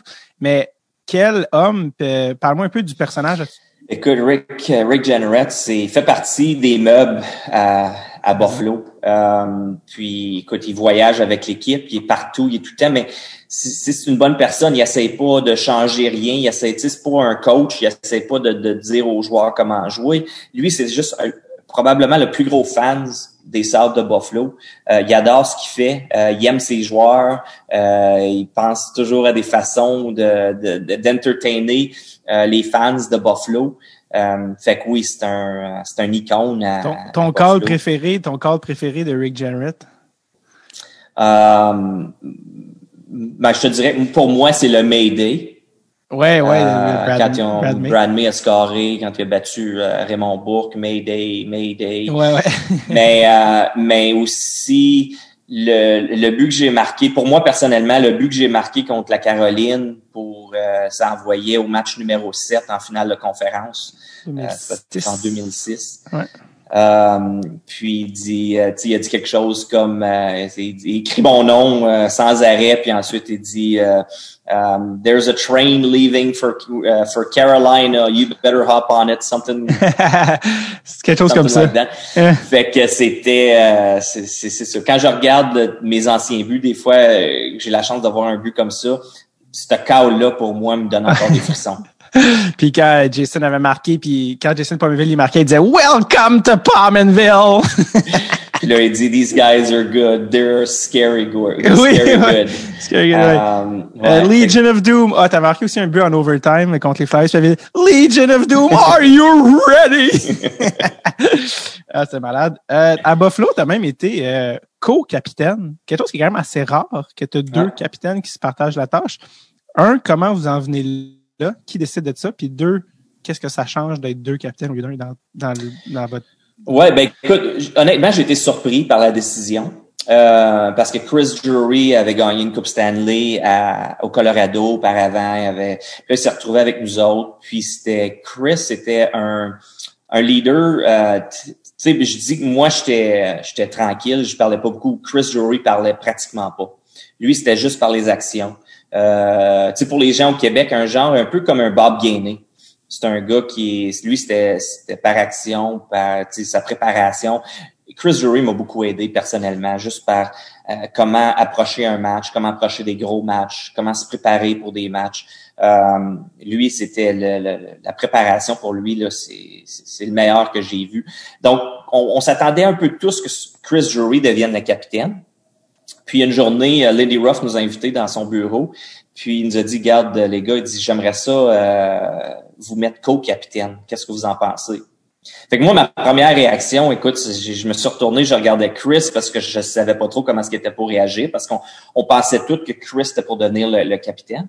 Euh, puis tout de suite, lui, lui s'est dit, dit, it's a fabulous idea. Fait qu'il, parce que faut comprendre, Chris aime pas ça parler aux médias. Euh, il aimait pas ça. Euh, il y a certaines tâches de capitaine qu'il aimait pas faire. Euh, donc pour c'est là que moi et lui, euh, on s'entendait très très bien. Euh, il me disait, tu t'occupes des médias. Euh, et il dit, moi je vais m'occuper des parties d'équipe. Fait que c'était c'était un peu le, le, le, style. On avait une belle entente comme ça. Puis moi, les, moi les médias, c'est pas que j'aimais ça faire les médias, mais ça me ça me dérangeait pas. C'était pas c'était pas une tâche ardue pour moi. C'était facile. Euh, J'étais un peu plus volubile que lui aussi dans, dans la chambre. Fait que ça, il aimait ça. Comme ça, il était pas obligé de se lever euh, puis parler aux gars s'il y avait des, des choses à dire. Euh, donc c'est pour ça l'entente entre nos deux. Je te dirais que c'est probablement pas idéal. Je verrais pas ça souvent Mhm. parce que tu dois, tu dois trouver deux personnes qui ont pas l'intention d'avoir le dessus un sur l'autre. Mhm. Euh, puis c'est là que moi et Chris, on, on s'entendait à merveille. Euh, j'ai jamais senti de son côté qu'il essayait euh, d'être un, un plus grand capitaine que moi ou de voler la chambre. Puis de, Ouais. les deux, on s'entendait, on était comme pareil. On voulait la même chose. Euh, si je pensais à quelque chose que je voulais dire au gars, je lui jasais de ça avant, puis lui il faisait la même chose. Donc on- ça a bien fonctionné, mais je t'avoue que j'aurais peur si j'étais un entraîneur de de, de, de, de refaire euh, l'expérience. Ouais, ouais. Euh, mais Chris et moi, écoute, on, on était supposé d'alterner à chaque match pour euh, être capitaine. ouais. Puis Chris il venait me voir quand on venait jouer à Montréal. Il dit, euh, il dit je sais que c'est euh, your hometown. Mhm. Euh, il dit, Pré- garde le C à soir. Fait que quand on venait jouer à Montréal, c'est tout le temps moi qui avais le C. Quand on allait jouer à New York devant sa famille, c'est lui qui prenait le C. Mhm. Fait que, tu sais, on, il y avait pas de compétition entre nos deux. C'est ça Ouais. qui est, c'est la raison pourquoi que ça, ça, ça fonctionnait bien. Ouais. Euh, puis on, on travaille, c'est drôle parce qu'on travaille encore ensemble. Chris est, euh, il est le- l'assistant GM des Rangers, il est le, le gérant général de Hartford, avec qui on est affilié dans, dans la ECHL. Fait que je parle à Chris Drury là, pendant la saison, régulièrement, trois, quatre fois par semaine. Il n'y a pas un fils ou un neveu à lui qui est un prospect, Jack Drury? C'est son fils, son neveu? Ah, c'est peut-être pas son Euh, fils. je pense que c'est son neveu. C'est un des, des fils à son, un de ses frères. Ah, ok, c'est ça, qui est un Ouais. bon prospect. Je pense que oui. Mais c'est pas, je sais que c'est pas son fils à lui. Non, c'est pas son fils, parce que c'est vrai. J'ai j'ai eu un flash pendant qu'on parlait. Mini parenthèse sur Phoenix. Avant, parce que je viens juste de me rappeler, s'il y a une chose que tu as laissé à Phoenix, par exemple, tu peux te dire, mon Dieu, quel passage, c'est difficile. Mais s'il y a une affaire, un héritage que Daniel Brière a laissé à Phoenix, c'est qu'il a planté une petite graine qui est devenue euh, Austin Matthews, euh, parce que c'était ton, euh, t'étais son joueur préféré. Euh, Ouais. est-ce que comment, comment tu l'as appris? Puis est-ce que tu en as parlé avec Austin Matthews? Puis je sais que tu as une histoire avec ton neveu, fait que je te laisse. euh, Ouais, ouais, écoute, c'est, c'est, c'est vraiment, à cet âge-là, tu, tu penses, tu penserais jamais, mais disons que tu es au Québec ou tu es à Toronto, tu rencontres des jeunes, tu dis, ah, peut-être un jour, un de ces joueurs-là va devenir une vedette de la nationale. Mais à Phoenix, tu penses pas à ça? Euh, puis, euh, on était au camp parce qu'il y avait le même agent que moi en début de carrière, Pat Brisson. Ouais. Puis Pat avait des, euh, il y avait des camps euh, estivales où c'est, il amenait tous ses top prospects. Donc, euh, mes garçons en ont fait partie. Puis Austin Matthews était là. Puis une journée, son père est venu me voir. J'étais dans à Los Angeles, dans les estrades, à regarder mon gars. Puis naturellement, tout le monde connaissait Austin Matthews. Il avait seulement 17 ans, mais il était le futur numéro un dans deux ans. Fait que son père vient me voir, puis il me dit, euh, il dit, I'm uh, Austin Matthews' dad. Tu sais que euh, Austin a grandi à Phoenix. J'ai dit, ouais, j'en ai entendu parler. Il dit, j'aimerais ça te montrer quelque chose. Fait il sort de ses poches, de son wallet. Il y avait une photo euh, à un carnaval euh, quand Austin, je crois qu'Austin, il avait quelque chose comme six ans. Puis sa sœur avait huit ans, je crois. Euh, puis Austin, écoute, il m'arrive au nombril à peu près. C'est un petit gars. euh, puis on a une photo ensemble euh, avec lui et sa sœur. Wow. Euh, c'est que c'est là que j'ai appris. Euh, puis là, c'est là que son père m'a dit là, qu'il il me regardait jouer. J'étais son joueur préféré avec Shane Doan. Puis, puis là, un peu plus tard, pendant ce camp-là, j'ai rencontré Austin euh, pour la première fois. Euh, personnellement, disons, on a jasé. Puis là, j'étais un peu plus en, en contrôle. Je savais ce qui se passait. Puis depuis ce temps-là, on est, euh, on est toujours, euh, on est toujours resté un, un peu en contact. On, on va se texter là, euh, peut-être à quelques reprises là, pendant, pendant la saison. Mais euh, il y a deux ou trois, deux ans de ça, euh, je demande à mon neveu, le, petit-fils à, à ma sœur, qui est un excellent joueur de hockey lui-même, euh, il avait l'âge de 8 ans, puis je lui demande c'est qui ton joueur préféré? Fait que je me dis je vais préparer un, un chandail, puis je vais demander à un des soigneurs des, des Flyers de, de lui faire signer. Fait que je m'attendais jamais à cette réponse-là, mais c'est ça, il me dit Austin Matthews. Ben, je dis, ben voyons donc. T'es sûr que c'est pas Scott Hartnell ou quelque chose? Fait que, euh, fait que là, j'ai, j'ai écrit à, à Austin, puis j'ai, j'ai lui expliqué la, la situation. Puis euh, il dit, ben oui, certain. Il dit, je vais, euh, je vais signer un chandail, puis je te donne ça quand on vient jouer à Philadelphie. Puis euh, quand, quand je l'ai donné à Noël, quand j'ai donné la, le chandail à, à Zach, mon, mon neveu, euh, un peu plus tard, on a, on a fait un FaceTime avec, euh, avec Austin. Fait que, Wow! Donc, il était euh, Euh, petites étoiles là, pour lui. euh. c'est- c'est- on n'a pas tous les mêmes mononcles, hein. Il y en a que c'est des messieurs qui saoulent, qui font des commentaires racistes, puis il y en a d'autres qui te font faire des FaceTime avec Austin Matthews. Euh, D'ailleurs, tu avais vécu une, une histoire un petit peu, euh, tu sais, dans la catégorie, là, euh, pas de le retour du ballon, mais tu avais vécu une histoire Ouais. un peu similaire avec avec la la la la la Fontaine, qui était un de tes joueurs préférés. Euh, je sais que tu l'as raconté, mais vu que on se tanne pas d'une histoire aussi. ouais, c'est semblable à celle-là avec Austin Matthews. Euh, Pat Lafontaine, pour moi, j'avais j'ai trois joueurs. Quand, quand je grandissais, mes trois joueurs préférés euh, étaient Matt Naslund, Wayne Gretzky et Pat Lafontaine. Euh, puis pas, tu sais, les, les trois, je les aimais. Il n'y en a pas un qui était plus haut que l'autre. Pour moi, c'était mes trois joueurs que, que, que je préférais. Euh, quand je jouais à Buffalo, justement, une soirée, euh, Pat Lafontaine, les les Sabres ont, ont- ont retiré le chandail de Pat Lafontaine. Puis euh, Chris Drury, notamment, est venu me voir avant le match. Il dit, il dit, il dit Pat Lafontaine, c'est ton joueur préféré. Je dis ouais, c'est un, un de mes joueurs préférés. Il dit, ben gars, il dit, faut que tu prennes le C à soir. Fait qu'il m'avait donné le C parce que c'était supposé être Chris. Euh, fait qu'il m'a donné le C pour que je puisse prendre la mise au jeu officielle euh, avant le match avec lui, tout ça. Euh, entre la, la période d'échauffement puis le début du match, Pat Lafontaine est en arrière. Les soigneurs sont venus me chercher pour m'amener en arrière, en arrière pour le rencontrer quand ils ont appris que c'était mon joueur préféré. Fait que j'ai rencontré Pat dix minutes avant le match. Fait qu'on se met à jaser. Fait qu'il me dit, euh, il dit, vous venez jouer à Long Island dans deux semaines. Il dit, voici mon numéro de téléphone. Euh, appelle-moi quand tu vas arriver. J'aimerais ça que tu rencontres quelqu'un de spécial. OK, parfait.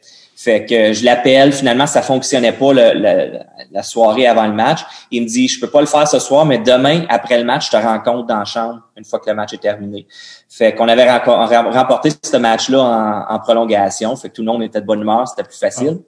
Fait que je m'en viens dans, la, la, chambre où il y avait les amis. Je vais voir Pat, on commence à discuter. Puis euh, il y a son fils avec lui, Daniel.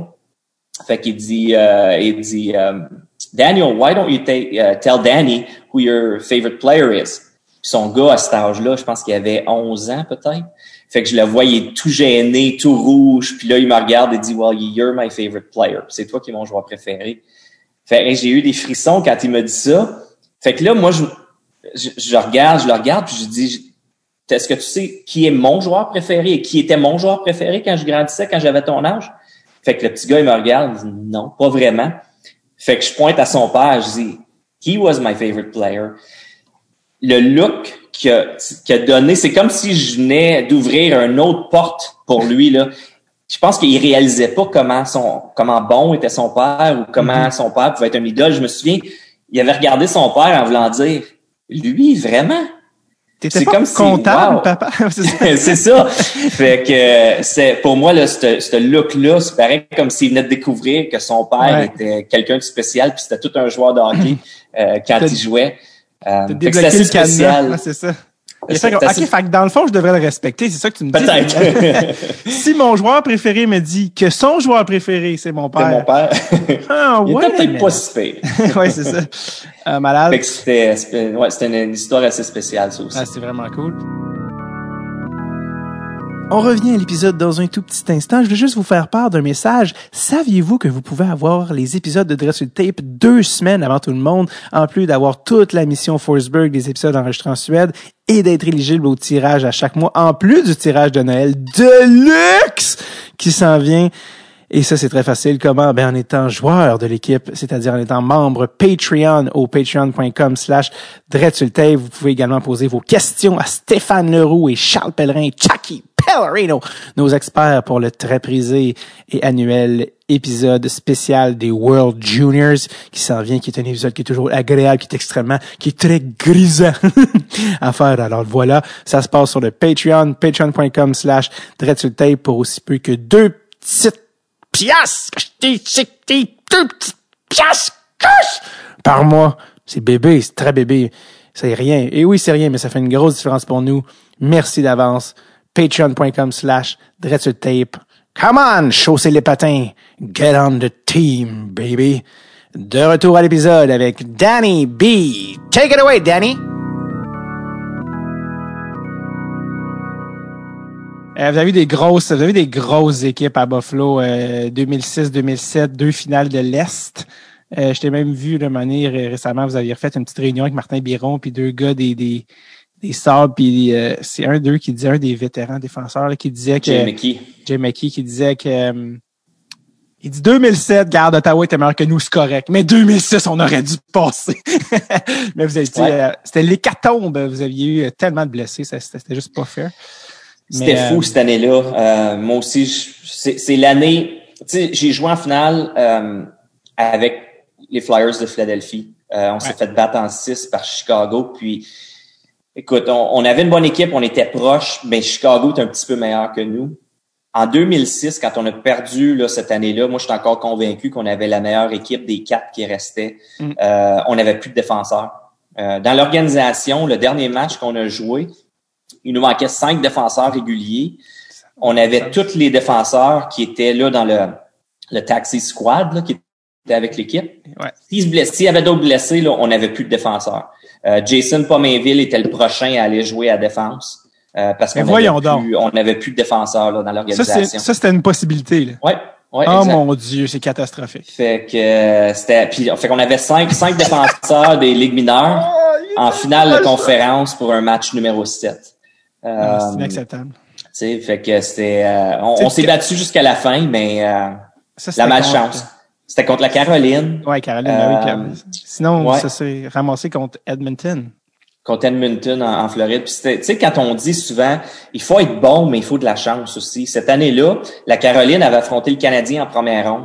Le Canadien avait remporté les deux premiers Oui, matchs en Caroline. Puis. Saku Koivu s'était était blessé, il avait eu le bâton dans l'œil. De Justin Williams, en effet. de Justin Williams. Puis de, à partir de là, les, les- la Caroline a rapporté les quatre matchs suivants.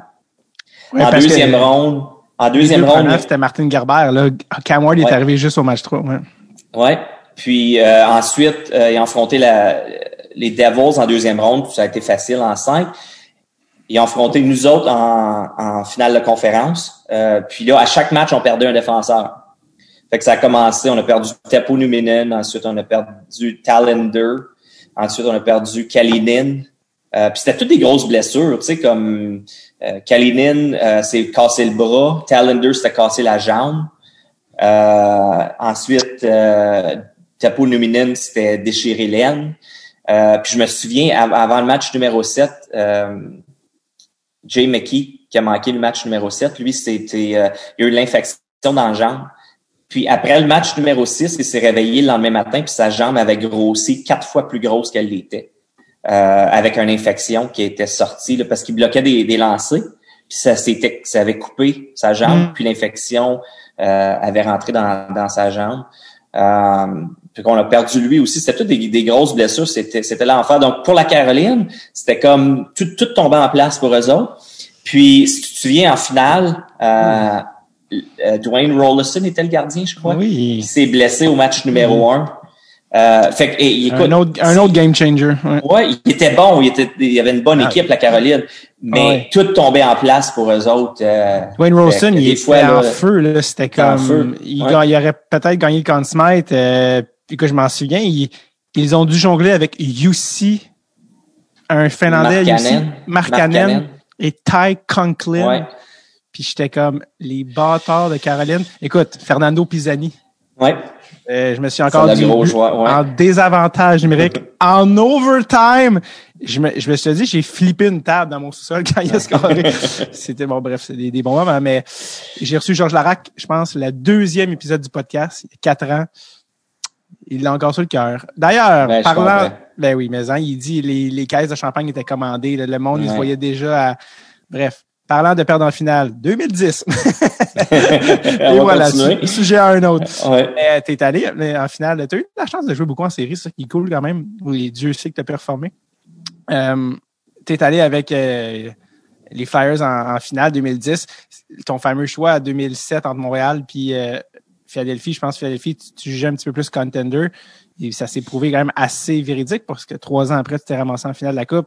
Bon, par ce temps-là, vous avez été chercher Chris Pronger, vous avez cherché d'autres euh, d'autres éléments, puis euh, les, les jeunes étaient arrivés, mais tu te rends en finale de la Coupe. euh, le fameux but de Kane, que personne savait était où.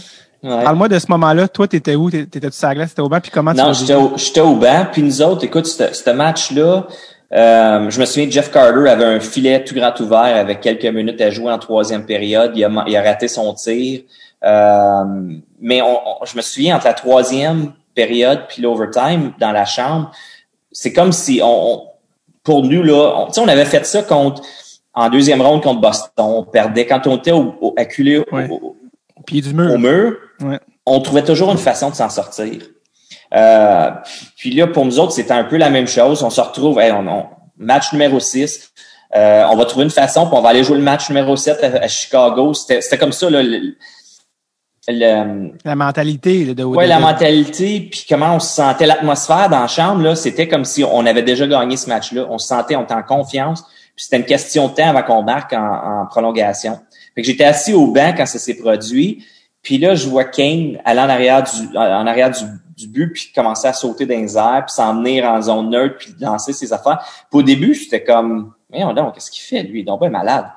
Puis là, tout d'un coup, ça a cliqué oh non, il n'y a pas scoré. Non, non, non. Puis là, tu sais, là, d'un coup, tu commences à réaliser un peu ce qui se passe.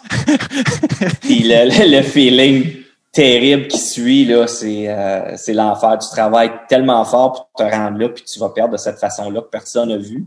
Euh, c'était bizarre. Est-ce qu'il y a une partie de toi qui pensait Ah non, non, euh, tant que, que je l'ai pas vu dans le filet, je vais nier que c'est un but, genre, ça doit être une erreur? Je, te dirais, je te dirais que tu, tu espère, mais dans le fond, toi, tu le sais. Tu sais, je me disais, je prie que quelqu'un va trouver quelque chose, comme quoi qu'elle passe en dessous du, du poteau ou quelque chose comme ça, mais, mais en toi, tu sais que dans les, les chances sont minimes, là, que ce soit mm-hmm. ça. Fait que... à, quel point tu y penses souvent à, à perdre en finale de la Coupe Stanley, puis cette affaire-là, dans, dans une liste de carrière, puis de... J'y pense souvent parce que ça, c'est le but ultime, puis j'ai jamais eu la chance de mettre la main sur, sur la Coupe Stanley, de la soulever moi-même. Euh, mais je te dirais, je te dirais que je suis probablement plus déçu quand je pense euh, au sabre de Buffalo. Ah ouais, hein? Parce que je, trouve celle-là me fait plus mal, honnêtement, ah parce que euh, je trouve que si, si, on, avait on avait eu la chance de, de se battre au moins avec les éléments qu'on avait, tu sais, puis de perdre un, défenseur à chaque match, euh, c'est comme, c'est ben, ça qui, je suis déçu qu'on n'ait pas eu la chance de se battre avec avec un ou deux éléments de plus. Tu sais, je peux comprendre que des blessures, ça, ça se produit, mais de perdre cinq défenseurs dans une même série, c'est là que j'ai de la difficulté à. c'est caricatural. Ben euh, c'est là que ça me fait plus mal au cœur. Écoute, Chicago cette année-là, il y avait une très bonne équipe. Euh, les matchs qu'ils ont gagnés, ils les ont, ils nous ont vraiment battus. Euh, il y avait une meilleure équipe que nous autres. Pas par grand chose, mais il est un petit peu meilleur que nous autres. Puis je leur mm-hmm. lève mon chapeau. Euh, donc oui, ça fait mal quand même, mais moins mal que celle de Buffalo. Mais cette, cette année-là, d'ailleurs, Philly, ça a été une année tellement euh, hollywoodienne. Ah ouais, non, ça n'a pas de sens. Je sais pas c'est qui le scénariste, mais deux, deux Oscars parce que non seulement, bon, euh, oui, là, la, pour ceux qui, qui, viennent d'arriver dans la vie, c'est que la, la, la, série contre Boston, avant, vous perdiez 0-3. Et ça, les, les, les fois dans l'histoire où c'est revenu, c'est, c'est moins que 5. C'est comme. Cinq fois, il, y a, eu LA à ce moment-là, c'est, quand nous autres, c'est arrivé, c'est, il y avait seulement deux fois dans le temps que c'était produit. Puis non seulement vous êtes revenu pour aller en Game 7, mais en Game 7, vous perdiez 3-0 comme une métaphore dans une métaphore. C'est Inception de, de 0-3. Vous êtes revenu, d'ailleurs, tu avais marqué le début euh, très important dans cette victoire-là. Euh, mais encore, je remonte encore plutôt que ça. La dernière game de la saison, game 82, shootout contre les Rangers. Le gagnant du match s'en va en playoff et l'autre s'en retourne bredouille à la maison. Ça, c'est comme c'est rare là, que un, l'autre, euh, l'impact aussi direct. Mais je veux que tu me parles parce que c'était en shootout, tu as été euh, tiré en shootout. Mais la veille, Peter la Violette avait déjà pensé à ça. Peux-tu me compter cette, affaire-là? Oui, certain. On se retrouve au match 82, comme tu as dit, c'est le dernier match de la saison. L'équipe qui gagne soit en régulation ou en overtime ou en shootout. L'équipe qui gagne de n'importe quelle façon se retrouve en séries éliminatoires. L'équipe qui perd s'en va à la maison. Euh, Donc, c'est le gros, plus gros match de la saison. C'est les Rangers. Puis les Rangers, on a, on a une meilleure équipe qu'eux autres, mais eux autres, ils ont un meilleur gardien de but. Puis sont meilleurs en, en, en overtime, mais surtout en shootout. Leur record en shootout est presque impeccable. Puis nous autres, on est pourris en shootout. Fait que la veille euh, à l'entraînement, on se présente à l'entraînement le matin, Peter Laviolette prend cinq joueurs. Donc, il y avait moi, euh, Claude Giroux, James Van Riemsdyk, Mike Richards, puis Jeff Carter. Euh, puis il nous fait voir des vidéos sur Henrik Lundqvist sur des shootouts. Fait qu'il nous fait passer là, un 15-20 minutes euh, avec Joe Mullen. Puis là, Joe, il nous dit, je veux tout le monde que vous preniez une feinte. Puis après l'entraînement, après la pratique, on va garder notre backup. Puis vous allez travailler cette feinte-là. Fait que euh, on embarque sur la glace, on fait la pratique. À la fin de la pratique, nos cinq, j'ai dû avoir pratiqué peut-être 8 à 10 fois la même feinte. Euh, puis comme de raison, le lendemain au match, on avance au match, euh, les Rangers scorent euh, en début de match. Euh, Jody Shelley, de, de tous les gars qui peuvent scorer, c'est Jody Shelley qui donne les devants aux Rangers 1-0. On, on, a été capable d'égaliser la marque. Je pense qu'il restait 7 minutes à, jouer. Euh, 7, 6 ou 7 minutes à jouer au troisième tiers. On a égalisé Matt Carl qui qui a marqué pour faire 1-1. Je crois que les tirs au but après trois périodes étaient 46 à 17 en notre faveur. Hmm. Les Rangers faisaient juste se défendre. Euh, j'ai même j'ai même lu en quelque part que euh, Henrik Lundqvist a dit après le match que c'était le match le plus difficile qu'il a eu à jouer parce qu'il dit il y avait pas de repos. Il dit les Flyers ont été dans notre zone pendant toute la rencontre. Il dit je pouvais pas me reposer, j'avais pas le temps de me reposer à, aucun moment du match. Fait qu'il dit il était complètement complètement vidé après le match. Mais on se retrouve en shootout. Puis euh, euh, naturellement, j'étais euh, j'étais le premier à y aller. J'avais ma, ma feinte en tête, je savais exactement ce qu'il y avait à faire. Mais quand je me suis présenté dans, dans le centre de la glace, il y a un moment où tout d'un coup, je me suis mis à penser, eh, mon Dieu, c'est, c'est le plus gros match de la saison. Si on fait pas une série, combien d'argent que notre propriétaire va perdre? Tout le monde va être en maudit. On était à Philadelphie. Puis là, j'ai, je me suis retourné à, à, mes outils euh, avec le psychologue sportif. Psychologue, ouais. Puis là, c'est de complètement tout fermer. Tu as une idée en tête, tu t'approches devant le gardien de but, tu as ta fin, tu sais ce que tu veux faire, puis tu vois le filet. Il n'y a pas de gardien. Fait que tu t'imagines que tu t'en viens, il n'y a personne dans, dans les estrades. Puis quand j'ai pris la rondelle, j'étais capable de tout fermer, puis j'ai pris la rondelle, puis je m'en viens, puis je parlais de ça justement euh, les dernières semaines quand on faisait d'autres podcasts, podcasts ici à Philadelphie. Euh, il y a une personne qui me demandait, tu te souviens-tu de la foule? Qu'est-ce que la, la foule a fait? Puis là, j'essayais de penser, je, je me souviens même pas. J'étais tellement concentré juste à voir le filet puis à faire ma fin. Je pouvais même pas dire, je pourrais, aujourd'hui, je pourrais même pas dire si la foule était debout ou assise, s'ils criaient ou si c'était le silence. J'avais vraiment aucune idée. J'étais dans ma bulle, puis il n'y a rien d'autre qui existait. Euh, j'étais capable de faire ma feinte, ça a fonctionné. Euh, par la suite, euh, Claude Giroux, non, mais Mike Richards a raté le, le deuxième tir. Puis euh, Paranto a scoré pour les Rangers. Donc, on était, euh, on était égalité. Claude Giroux était notre troisième euh, shooter. Puis, euh, puis lui, c'est drôle parce que il, est arrivé devant euh, Lundqvist, puis il a changé sa feinte. Fait qu'il avait sa feinte en tête.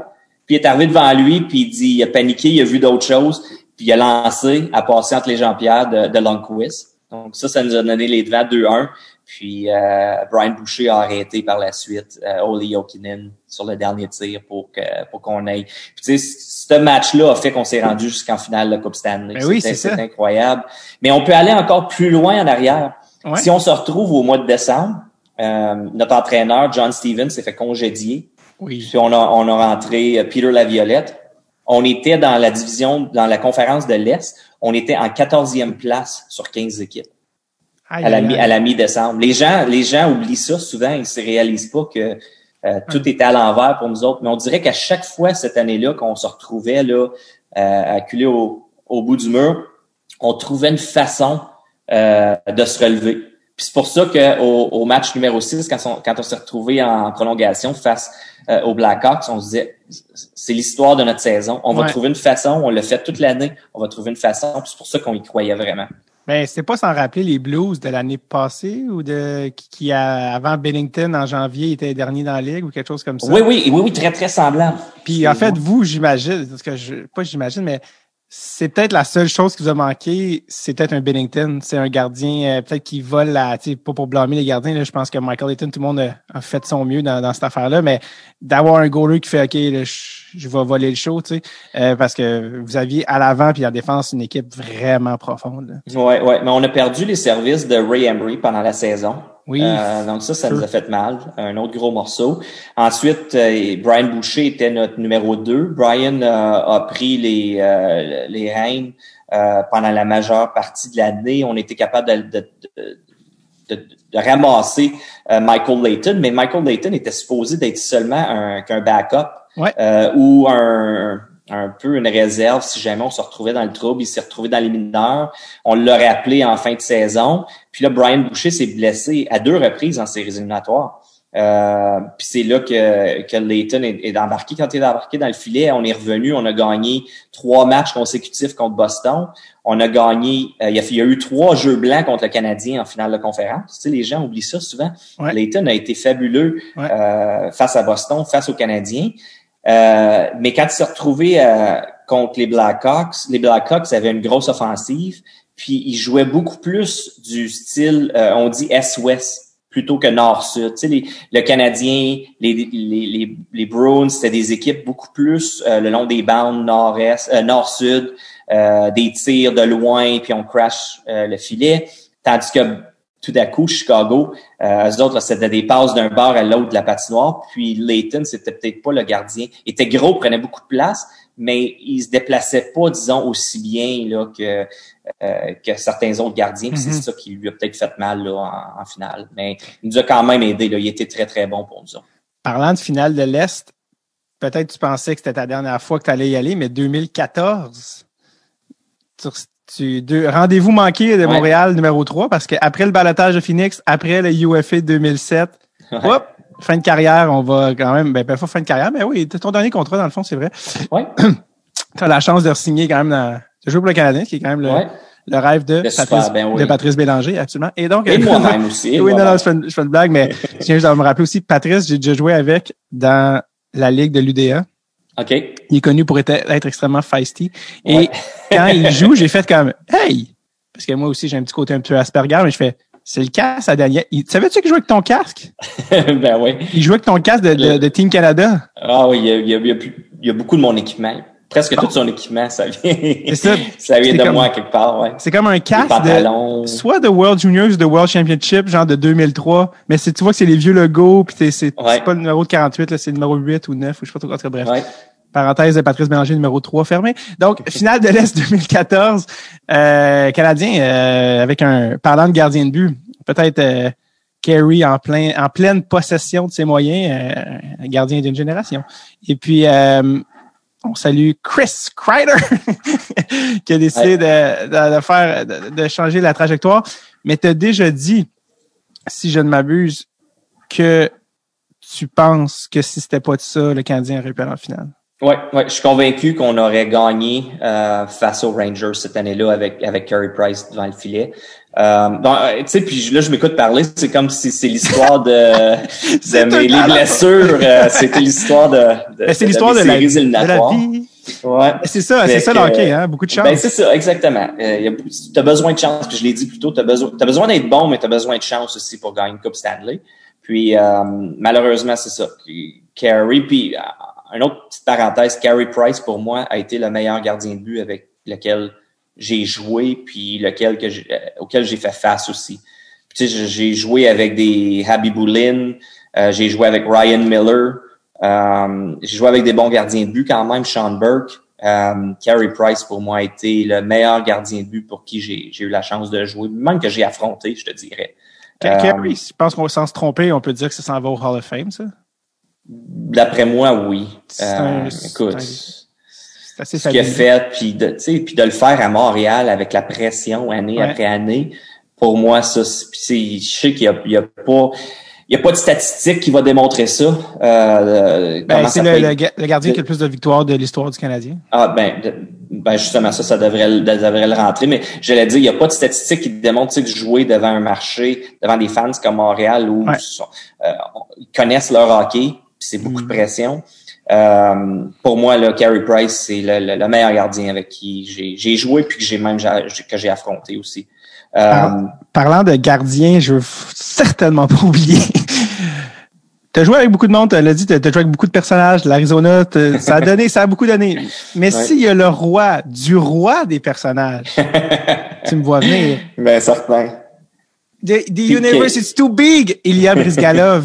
oh, je pensais que tu allais avec Piqué. Oh, non, non, non, Piqué. Euh, je, te mets Piqué ça à deux, je te reviens plus tard comme dirait l'autre. Non, non, Ilya Brizgalov ouais. ne donne pas sa place. Et en plus, c'était l'année que tu étais là à Philly, c'est l'année qu'ils ont fait 24-7 HBO avec euh, ses déclarations euh, je pense que le terme c'est ésotérique euh, sur sur l'univers, mais il faut que tu me parles d'Ilya Brizgalov, sérieusement.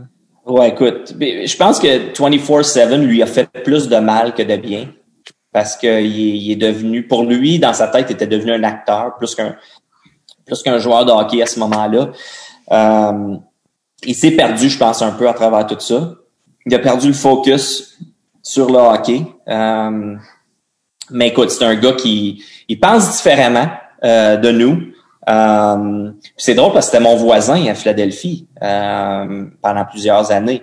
Il restait directement à la maison en face de chez moi. Euh, donc, on se voyait là, régulièrement. Euh, mais c'est un personnage aussi assez spécial. Y a-t-il des histoires précises qui te viennent en tête que t'es comment que lui vient d'une autre planète que nous? Les ben, russes, là, ils ont quelque chose. Oui, écoute, les, les, comment, les gens vont souvent se souvenir des commentaires qu'il a fait sur l'univers, puis ouais, euh. Il y avait, il y avait peur des ours à Winnipeg, puis des, des, des commentaires. Tu sentais dans, dans 24-7 qu'il aussi, il était comme devenu un peu le, le rejet de l'équipe. Là. Tu sens que les gars sont comme ah. ouais, les gars étaient tannés de, de, de, de, ces histoires, puis c'est tout un show, puis tout ça. Ouais. Euh, mais tu sais, c'est une personne spéciale dans le fond parce que euh, je le vois encore régulièrement. Puis là, moi, je suis déménagé, je suis plus à la même place, mais euh, disons même les dernières années, quand je restais là, je sortais de la maison, puis on se voyait régulièrement. Il y a des journées où euh, il me voyait, puis il traversait la rue, puis c'était la, la, caresse, puis euh, comment ça va, puis je m'ennuie de toi, puis tu es la meilleure personne au monde, puis tu te sens comme si tu es son meilleur ami. Le lendemain, la même situation se présente, puis ils vont m'envoyer un petit, un petit bonjour de la main, puis il s'en va.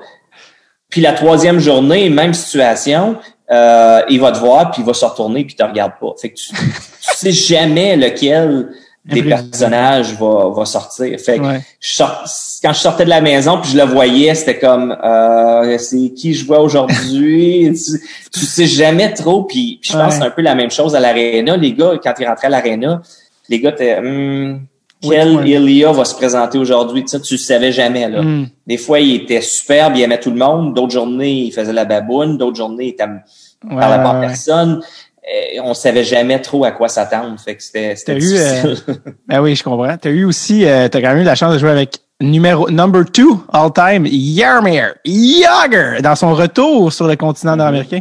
Écoute, ça, ça en est un autre personnage, de Yager.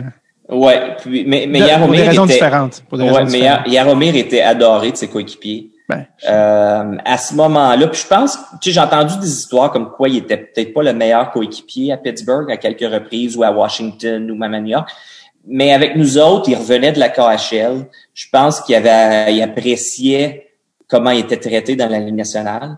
Euh, puis il, était superbe avec euh, avec ses coéquipiers. J'ai, moi, j'ai rien que du bon à dire sur. C'est quoi ton souvenir? Y a-t-il des affaires qu'il faisait lui, parce qu'il faisait ses affaires? Lui, il n'y a pas d'enfant, il n'y a pas de femme, tu sais? C'est quel il, y a, quelques. Lui, c'est un malade du training. Puis c'est, c'est, j'ai compris un peu aussi pourquoi euh, Yaromir a peut-être, tu sais, pas de famille. Euh, pas de femme.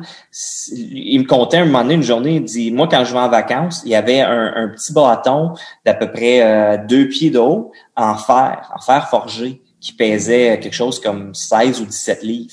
Fait que lui, quand il allait en vacances, il amenait son petit bâton, puis il dit, moi, je vais m'asseoir dans les bains tourbillons, puis il dit, je fais du maniement de bâton sous l'eau. Fait que lui, là, il avait les, les avant-bras comme, comme Popeye, un peu, là. Ouais. Puis c'est pour ça quand tu le vois euh, lancer au but, souvent c'est juste ses avant-bras. Ouais. Tu sais, il n'y a pas de gros, gros wind-up. C'est tout le temps des petits. Mais lui, là, c'est ça, ses avant-bras étaient tellement immenses. C'est de là que toute sa puissance venait. Fait que lui, quand il allait en vacances, il amenait son petit bâton, puis il allait, euh, il allait faire du maniement de bâton sous l'eau euh, pour, pour garder ses bras en forme. Euh, ou d'autres choses, je me souviens, on avait un, un party d'équipe, un, un, soir des un party de recrues où les, les, les joueurs nous sortent. Puis euh, lui était retourné à l'hôtel parce qu'il boit pratiquement pas, ce qui est bien. Puis je respecte ça. Euh, il était retourné à l'hôtel vers 10h, 10h30. Il était allé se coucher. Puis nous autres, je me souviens encore, on était revenus à l'hôtel, il était 1h du matin. On, on jouait pas le lendemain, il faut, faut clarifier ça. Ouais. Euh, fait qu'on revient, on était euh, 7-8 gars, on revient à 1h du matin. Qu'est-ce qu'on voit sortir de sa chambre? Yaromir. Fait que lui, il s'était réveillé, il avait pris un, euh, un euh, ou euh, Sieste, une sieste.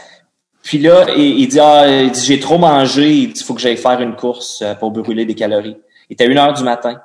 Euh, fait qu'il allait faire euh, une course. Puis il- au point où nos, nos soigneurs, nos, nos equipment managers, euh, lui donnaient une clé parce que lui, souvent, quand il se réveillait la nuit, il allait à l'aréna s'entraîner. Fait qu'il voulait aller patiner, il voulait aller lancer, il voulait aller euh, lever des poids. Fait que là, souvent, il appelait les, les soigneurs à minuit ou une heure du matin. Fait que les autres, ils dormaient, puis là, ils réveillaient, j'ai besoin d'aller à l'aréna m'entraîner. Fait qu'à un moment donné, là, après quelques reprises, ils ont donné une clé. Fait qu'il pouvait y aller lui-même. Euh, il allait s'entraîner, là, il lui avait donné Wow. le code pour l'alarme. Wow. Puis là, il y avait euh, Voracek, qui était très, très jeune à ce moment-là, qui restait avec lui. Puis Voracek, il nous contait des histoires. Là. Il allait le réveiller à une heure du matin pour que Voracek aille s'entraîner avec lui. Puis Voracek, était, lui, c'est pas un très, très gros euh, fervent de l'entraînement, fait qu'il Ouais. l'envoyait promener. euh, mais, mais oui, il y a, c'est ça la NHL? Non, non, Jacob, c'est pas ça. Mais tu peux, c'est ça. Mais tu peux comprendre. Je peux comprendre pourquoi. Euh, tu sais, il n'y a pas de famille, ou il n'y a pas de femme, ou il n'y a pas d'enfant. Lui, c'est le training. Écoute, il joue encore au hockey.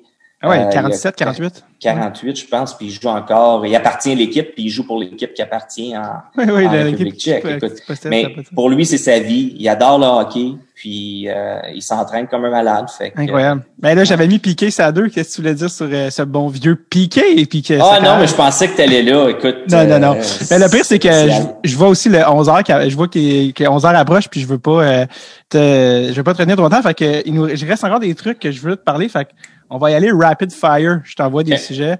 Puis euh, tu peux, en une ou deux phrases, tu peux euh, parler de ça. Buffalo, on n'a pas parlé. La bataille générale, Ray Emery contre Martin Biron. Euh, T'étais là? J'étais là, j'étais sur la glace. Eh oui! Euh, Andrew Peters, qui était un coéquipier aimé de tout le monde, euh, est venu à sa rescousse. Euh, Oui. C'était assez spécial de voir ça. Mais la, la rivalité entre les Sabres et les sénateurs, ça venait là, de quelques années en séries éliminatoires s'affronter. Donc, il y avait il y avait beaucoup de haine entre ces deux équipes-là. Absolument. Les lockouts t'ont permis d'aller jouer un petit peu en Europe. 2004-2005. À Berne, tu as joué à Berne avec un gars qui est passé au podcast, ce bon vieux Sébastien Bordelot, mais aussi Danny Heatley. Ouais. J'ai joué avec, malheureusement, j'ai joué avec Danny Hitley. Il s'est blessé à l'œil euh, quand on était là à Berne. Euh, c'est moi qui avais tiré, justement. Il était Non. tombé en avant du match, puis en avant du but, en, en même temps que je prenais un lancer, puis la, la rondelle avait dévié sur le défenseur, puis elle l'avait frappé dans, dans l'œil, malheureusement. C'était à Euh, l'époque où il portait pas de visière? Il portait une, une petite visière, mais il la mettait complètement en haut, fait qu'elle protégeait Ouais. pas les yeux. Ouais, ouais. Euh, là, aujourd'hui, il en portait une, par la suite, il en portait une jusqu'en bas. Là. Mais, euh, mais ouais, mais je- écoute, c'est malheureux ce qui est arrivé là. Puis c'est Jean-Pierre Dumont, JP, qui est venu le remplacer par la suite euh, à OK. Berne. Un de Ouais. tes bons chums. Tu sais, il est rendu où, Danny Hitley? Il est comme plus sa map. On dirait qu'on sait plus. Il est... Non, je sais pas, c'est un gars de Calgary. J'ai pas, ça fait, ça fait quelques années que j'ai pas entendu parler de lui. Parce qu'il était joué en Allemagne un peu, vu qu'il a le passeport. à- Il a la Ouais, il y a le passeport, passeport allemand, allemand parce que son père avait joué là. Euh, mais non, je suis pas sûr euh, Hmm. Où il est rendu. Parlant de l'Allemagne, tu as joué à Berlin en 2012 avec ce bon vieux Claude Giroux. Euh, J'imagine que vous devez vous parler un peu en français, jamais je croirais. Oui, oui, oui. Claude? moi- oui. Et euh, oui, t'allais dire, excuse. Non, je, je, je- oui, Claude, moi et Claude, on se parle encore régulièrement. Je le vois ici à Philadelphie Oui, euh, tout le temps. Euh, fait quoi, on est encore euh, très proches. Puis euh, c'est ça, on est allé jouer ensemble à, à Berlin. Écoute, les- pour moi, les deux, là, les deux places, Berne et Berlin, je suis tellement heureux de l'avoir vécu. Euh, tu sais, j'aurais jamais vécu ça s'il n'y avait pas eu de lockout. Ouais. C'est sûr que c'était pas l'idéal, là, les lockouts, Ouais. euh, mais ça m'a donné la chance de, de, de vivre des expériences incroyables que encore aujourd'hui, là, je, je pense souvent que j'aimerais ça y retourner. Mais oui, Berlin, t'as tellement aimé ça que apparemment que t'as même tes talents d'agent. Euh, est-ce que tu sais de qui je parle que t'as envoyé à Berlin? Bruno Gervais? Exactement. Qu'est-ce que tu as dit? Qu'est-ce que tu dit à, à, Berlin pour qu'il signe Bruno? Comment tu l'as vendu? Ben écoute, euh, Bruno, c'est un pour moi, c'est un défenseur de la nationale. Euh, donc là, quand il était en, fin de carrière, puis je cherchais, puis ils m'ont dit on a un, on a un nom, on a quelques noms, ils m'avaient dit, puis quand ils m'ont nommé le nom, le nom à Bruno, premièrement, euh, en fait, défenseur, euh, c'est un défenseur de la nationale. Ah oui. Il va, être, il va être excellent en Allemagne. Euh, puis en plus, la personne elle-même, euh, qui est une des meilleures personnes, tu sais, puis un meilleur coéquipier avec qui j'ai, un des meilleurs coéquipiers avec qui j'ai joué. Je dis, vous pouvez pas vous tromper avec euh, une personne comme ça. C'est vrai, c'est absolument vrai. Euh, il y a une question que les gens m'ont envoyée qui n'arrêtait pas de dire, pourrais-tu demander à Daniel que tu as joué ton 3A à Amos? Alors que tu viens de Gatineau? Ils sont comme, pourquoi il s'est ramassé à Amos? J'ai joué deux places. Donc, ma première année, à 15 ans, euh, il n'y avait pas de, il y avait pas d'équipe en Outaouais à ce moment-là. Euh, donc, nous autres, notre bassin en Outaouais appartenait euh, à la BTB. Donc, euh, on est allé jouer, ouais, on, on, devait aller jouer en la BTB. Puis, il y a eu une expansion à Gatineau l'année suivante. Euh, puis c'est là que je, suis revenu à Gatineau. Puis à Gatineau, on a, on a gagné le championnat l'année suivante. Mais j'ai passé une année complète à Amos. Amos. Tu as joué ton, ton junior à Drummond avec une couple de gars qui sont passés au podcast. Et je sais pas si tu as gardé des bâtons de ton junior, mais il y a un gars qui est passé au podcast qui m'a dit que c'est lui qui a le bâton de ta dernière game junior. Ah oui. Est-ce que tu sais de qui je parle? Non. Martin Bradette. Ah oui. Qui est passé au podcast parce que lui, il a joué Roller Pro en France, puis on voulait parler du Roller qui est comme un peu euh, euh, spécial, qui a pas tant de monde ont joué. Comment il s'est retrouvé avec mon bâton? Ça, je sais pas. J'étais comme visiblement, peut-être que tu étais pas au courant, peut-être qu'il l'a juste pris, mais euh, c'est ça que je pense que tu avais beaucoup de superstition de bâton dans le junior, ça se peut-tu? Mm-hmm. Tu changeais ouais, ça à chaque spécial un peu comme ça. ouais. Tu changeais ça à chaque point, c'est ça? Oui, je changeais à chaque point. Mais, mais il revenait. Tu sais, c'est pas comme si je me, mm. me débarrassais du bâton parce qu'il y a des matchs. Écoute, j'ai été chanceux. il, y a, quelques matchs où j'ai eu huit points euh, à, jouant junior. J'ai pas eu huit bâtons différents là, pendant le match. Euh, je revenais. fait que pour moi, tous mes bâtons étaient pareils.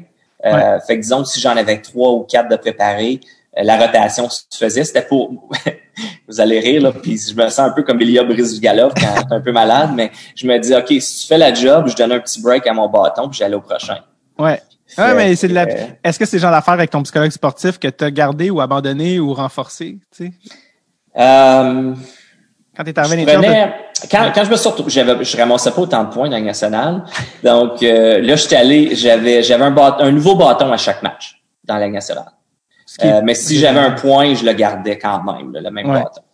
Euh, pour euh, les gens qui n'ont pas été voir ton débit, c'est parce que dans le junior, c'était mal commode, là, tes points. C'était du 130, 160. Là, ça, les bâtons swingaient par là. là c'est certain pourraient pas ouais, ça, ça allait bien de ce côté-là. Puis euh, en terminant, je sais que tu étais à... Ah oui, c'est un autre gars, Sébastien Séguin, qui demande est-ce que c'est vrai? Il, entend, il a entendu dire entre les branches que tu utilisais des bâtons de flex intermédiaire 50-60. Qu'est-ce que ça? C'est très, ça flex, ça whip pour euh, un effet slingshot. C'est vrai, ça? Oui, c'est vrai. Euh, Dans NHL? Oui, mais écoute, les, les, flex, les numéros sont différents un peu partout. Euh, fait que moi, avec les bâtons Bauer, euh, c'est des flex euh, intermédiaires, ils sont à 60, entre 70 et 75. Quand même. Ouais, quand, quand je commençais la saison, on j'étais plus fort physiquement, je l'ai commencé entre 80 et 85. Puis quand on se retrouvait là, au mois de décembre, je descendais mon flex parce que là, je me sentais, je perdais un peu de force physique. Hmm. Je le descendais entre 70 et 75 pour utiliser le, flex un peu plus euh, en ma faveur pour, pour le whip euh, de la rondelle. Puis ça, ça c'est drôle parce que quand j'étais à Drummondville, il y avait l'usine Co qui était à Drummondville dans ce temps-là. Puis eux autres, ils m'ont invité une journée, puis ils m'ont dit Est-ce que est-ce que tu serais intéressé? On, fait des, des tests, est-ce que tu serais intéressé à venir essayer différentes choses puis nous donner des feedbacks sur les différents flex? Fait bien, bien sûr, ça m'intéresse. Fait que c'est comme ça que j'ai commencé à travailler avec différents ah. flex, puis j'ai appris comment les utiliser, puis qu'est-ce qui me qui allait mieux pour moi? Quel flex allait mieux pour moi? Et tu, pesais, tu pesais combien à Philly, là? Pour des... À Philadelphie, j'étais dans le 175 à 180 à peu près. Parce que là, moi, je joue avec du 85, puis je suis pas, pas beaucoup plus pesant que toi, fait que je suis comme peut-être faudrait que je, je baisse, euh, mais ses poignets, c'est peut-être plus rough aussi quand c'est plus stiff, peut-être. Ou... Ben, c'est, plus dur, ses poignets. Plus que c'est stiff, c'est plus dur que c'est Ben oui, c'est ça, c'est pour ça que j'ai dit, ben, j'ai jamais joué avec du 75, on a, ouais, on a, on a souvent l'impression que plus que le, le flex est haut, euh, mieux que c'est. Euh, mais moi, j'ai réalisé très, très rapidement là, que c'était le contraire. Euh, les gars, il y a des gars dans le national qui utilisent des flex de 115, 120, 125. Euh, les gars pesants. Eh ben c'est ça, ils ont, ils ont plus de force physique pour utiliser. Mais, mais moi, c'était, c'était pas ma force, j'utilisais le, flex pour, pour amener un peu plus de vélocité à mon tir. Oui, Chara, Weber, c'est sûr si ça autres des, besoin, ben oui. des barres en métal. Euh, Étienne Drapeau aussi passé au podcast avec ben, qui, avec qui tu as joué. Tu savais qu'il est devenu chanteur, right? Oui, oui. Oui, exactement. Euh, et euh, non, écoute, je pense qu'on a. écoute, j'avais j'avais j'avais 36 pages, je me suis dit, euh, on, on, a, on, a, assez pour faire un, un, 4 heures. Mais non, on a fait le tour, mais euh, en fait, la dernière fois que je te demandé, c'est où est-ce que tu es rendu en ce moment, c'est vu que tu étais pour revenir full circle au début, Main Mariners, mais là, euh, dans le fond, je veux savoir, ton, tout en fond, ton but, c'est d'être GM NHL. C'est pas, c'est pas un secret, je pense. Je, je, ben, je sais pas si c'est GM ou, ou président. Euh, ce serait la, job ultime. Euh, puis là, justement, le, il y a deux semaines, j'ai fait partie de l'équipe avec les, les Flyers. J'étais dans la, dans la chambre pour le repêchage. Euh, je vais commencer à travailler avec les Flyers en fait développement aussi là, cette saison, développement de certains joueurs. Euh, fait que tranquillement, j'essaie d'amener euh, différentes différents arcs à, mon à, mon sac. Euh, j'apprends le côté business, j'apprends euh, comment manipuler un, cap salarial, comment bâtir une équipe dans les mineurs. Je travaille aussi avec les Flyers côté business, comment tout préparer, la préparation de match côté business, les ventes de billets, euh, vente corporative, le marketing. Puis là, tranquillement, je commence à rentrer dans, dans le monde du hockey avec Chuck Fletcher, puis, puis son groupe du côté des Flyers. Fait que j'essaie de, de, ça, de me ramasser un peu de tout pour comprendre un peu comment tout, tout fonctionne. Mm-hmm. euh, pour moi, c'est sûr que GM, oui, ça m'intéresserait euh, énormément. Euh, mais encore plus haut, pour moi, le, la job ultime, je pense que ce serait président, puis d'être en charge de tous ces aspects-là. C'est pour ça que tu ratisses aussi large, dans toutes tes, tes connaissances. C'est qui ton, ton idole, ton modèle de wow, ça c'est le genre de carrière que je veux dans. Ouais, ben, ben il y, a deux personnes. Un, un est Luc Robitaille. Euh, c'est un peu la même chose avec euh, encore en, plus gros euh, avec les Kings. Euh, puis moi, c'est Paul Holmgren qui m'a rentré là-dedans. C'est lui qui m'avait signé comme GM, puis par la suite, Paul est devenu président. mais il était président du côté hockey seulement. Euh, c'est lui qui m'a comme incité à rentrer là-dedans, puis euh, d'être encore plus complet que, que, ce que lui avait fait. Euh, lui me dit que ça, ça, ça, va aider à long terme là, de ce côté-là. Fait euh, mais j'aime ça, j'adore ce que je fais. Euh, même si je montrais pas, même si je resterais où je suis là, euh, je m'amuse comme un fou. puis ça, me, ça me garde dans le monde du hockey. Fait que je suis très, très heureux. Eh oui, côté, côté hockey, tu es passé à autre chose, tu es dans ta deuxième carrière, mais tu es presque à 1000 matchs, presque à 700 points. Euh, dans toute ta carrière de joueur, tout ça, euh, en terminant, y a-t-il quelque chose que tu regrettes ou euh, y a-t-il quelque chose que tu dis? Euh? La, la, seule chose, puis je l'ai dit plus tôt, c'est de ne pas avoir été capable de, de soulever la Coupe Stanley. Ouais. Euh, quand, ça, quand ça vient au...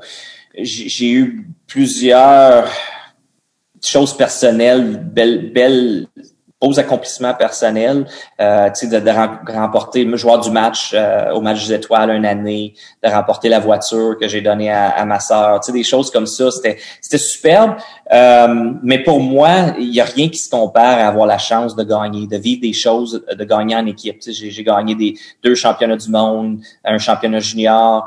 Euh, ces moments-là, pour moi, sont encore plus spéciaux que les accomplissements personnels, parce que tu es, le seul à vraiment à vivre ça. Quand tu gagnes en équipe, c'est vraiment tu peux en profiter encore plus parce que tu le partages avec d'autres personnes proches de toi. Fait que c'est ça. La Coupe Stanley, je te dirais, est probablement la, seule chose que je me dis, ah, j'aurais tellement aimé ça, vivre ça. T'es passé très proche. Les gars, tu, tu, nous as laissé, en tout cas, euh, aux fans un, un souvenir vraiment vraiment fort puis une carrière vraiment euh, vraiment viable là, de, de n'importe qui qui peut passer dans la nationale. Est-ce que euh, est-ce que euh, le Hall of Fame c'est quelque chose auquel tu, penses? Non, euh, non, parce que je je suis pas à ce niveau-là. Euh, Peut-être si j'avais gagné une Coupe de Coupe Stanley, ça m'aurait aidé. Quand je regarde mes, mes statistiques personnelles, je réalise que je suis en dessous des, des, des gars qui ont, qui ont rentré là. Euh, mais écoute, ce serait un honneur incroyable, il n'y a pas de doute là-dessus. Mais, euh, mais c'est pas quelque chose où je m'accroche puis je me dis il faut que je rentre dans, dans, dans le temple de la renommée. Je pense qu'il manque un petit quelque chose pour pouvoir y rentrer. Facile, t'as juste à dire. Est-ce que vous savez que je suis le joueur préféré de Austin Matthews? ça, Pas de moi. Pas d'Austin Matthews. Wait a minute, on va mettre tout ton dossier sur le dessus de la pile. J'aime ça. Et de Daniel Lafontaine. Oui! Il t'a pu regarder. C'est comme ça parce que tu as regardé les stats, un peu comme quand tu rentres à l'université puis tu check c'est quoi le dernier GPA qu'ils ont accepté. Ouais, c'est ça. été voir les points, tu fait Ah, j'ai-tu Ah, la il m'en manque un peu. J'ai-tu la note? Écoute, Daniel, tu as eu une carrière incroyable. Merci vraiment d'avoir pris le temps. Ça a été un plaisir. Ah, le Euh, fun. je- on m'avait dit que tu étais un gars gentil. Ben, tu avais l'air d'un gars gentil et, et généreux et artistique. Juste l'air. Et juste l'air. Mais je- les gens ne voient pas, là, mais tu as des couteaux tout en arrière de la maison. mais euh, vraiment, merci beaucoup d'avoir pris le temps. Ça, ça a été vraiment le fun. Et je voulais juste, en terminant, vu que tu es à Philly, si on passe à Philly, c'est quoi le meilleur endroit pour manger? Un cheese, Philly cheesesteak? Euh, Il y, a, y a la grosse compétition entre Geno's puis Pat's, mais je pense que Jim's Steakhouse, Steakout, c'est probablement le meilleur. Jim's. Right. Jim's. OK, cool. Si on passe à Philly, Ouais. si on veut un cheesesteak. Jim's. Steak, ouais, exactement. Jim's. All right. Dan, je te laisse aller. On a un petit peu David, bossé, mais Merci, Merci. beaucoup. C'était super de passer, de, de revenir en arrière puis de passer ces, ces beaux moments-là, euh, de les revivre dans le fond. de Euh, réaliser, fait que- de réaliser que même si tu as 43, tu as une vie au complet derrière toi. Et tu en as une devant toi comme euh, dans le management. je donc, euh, On va voir. Absolument. Reste là juste le temps qu'on finisse l'enregistrement. Mais euh, merci encore. Ça a été un plaisir. Merci à toi. Bye bye.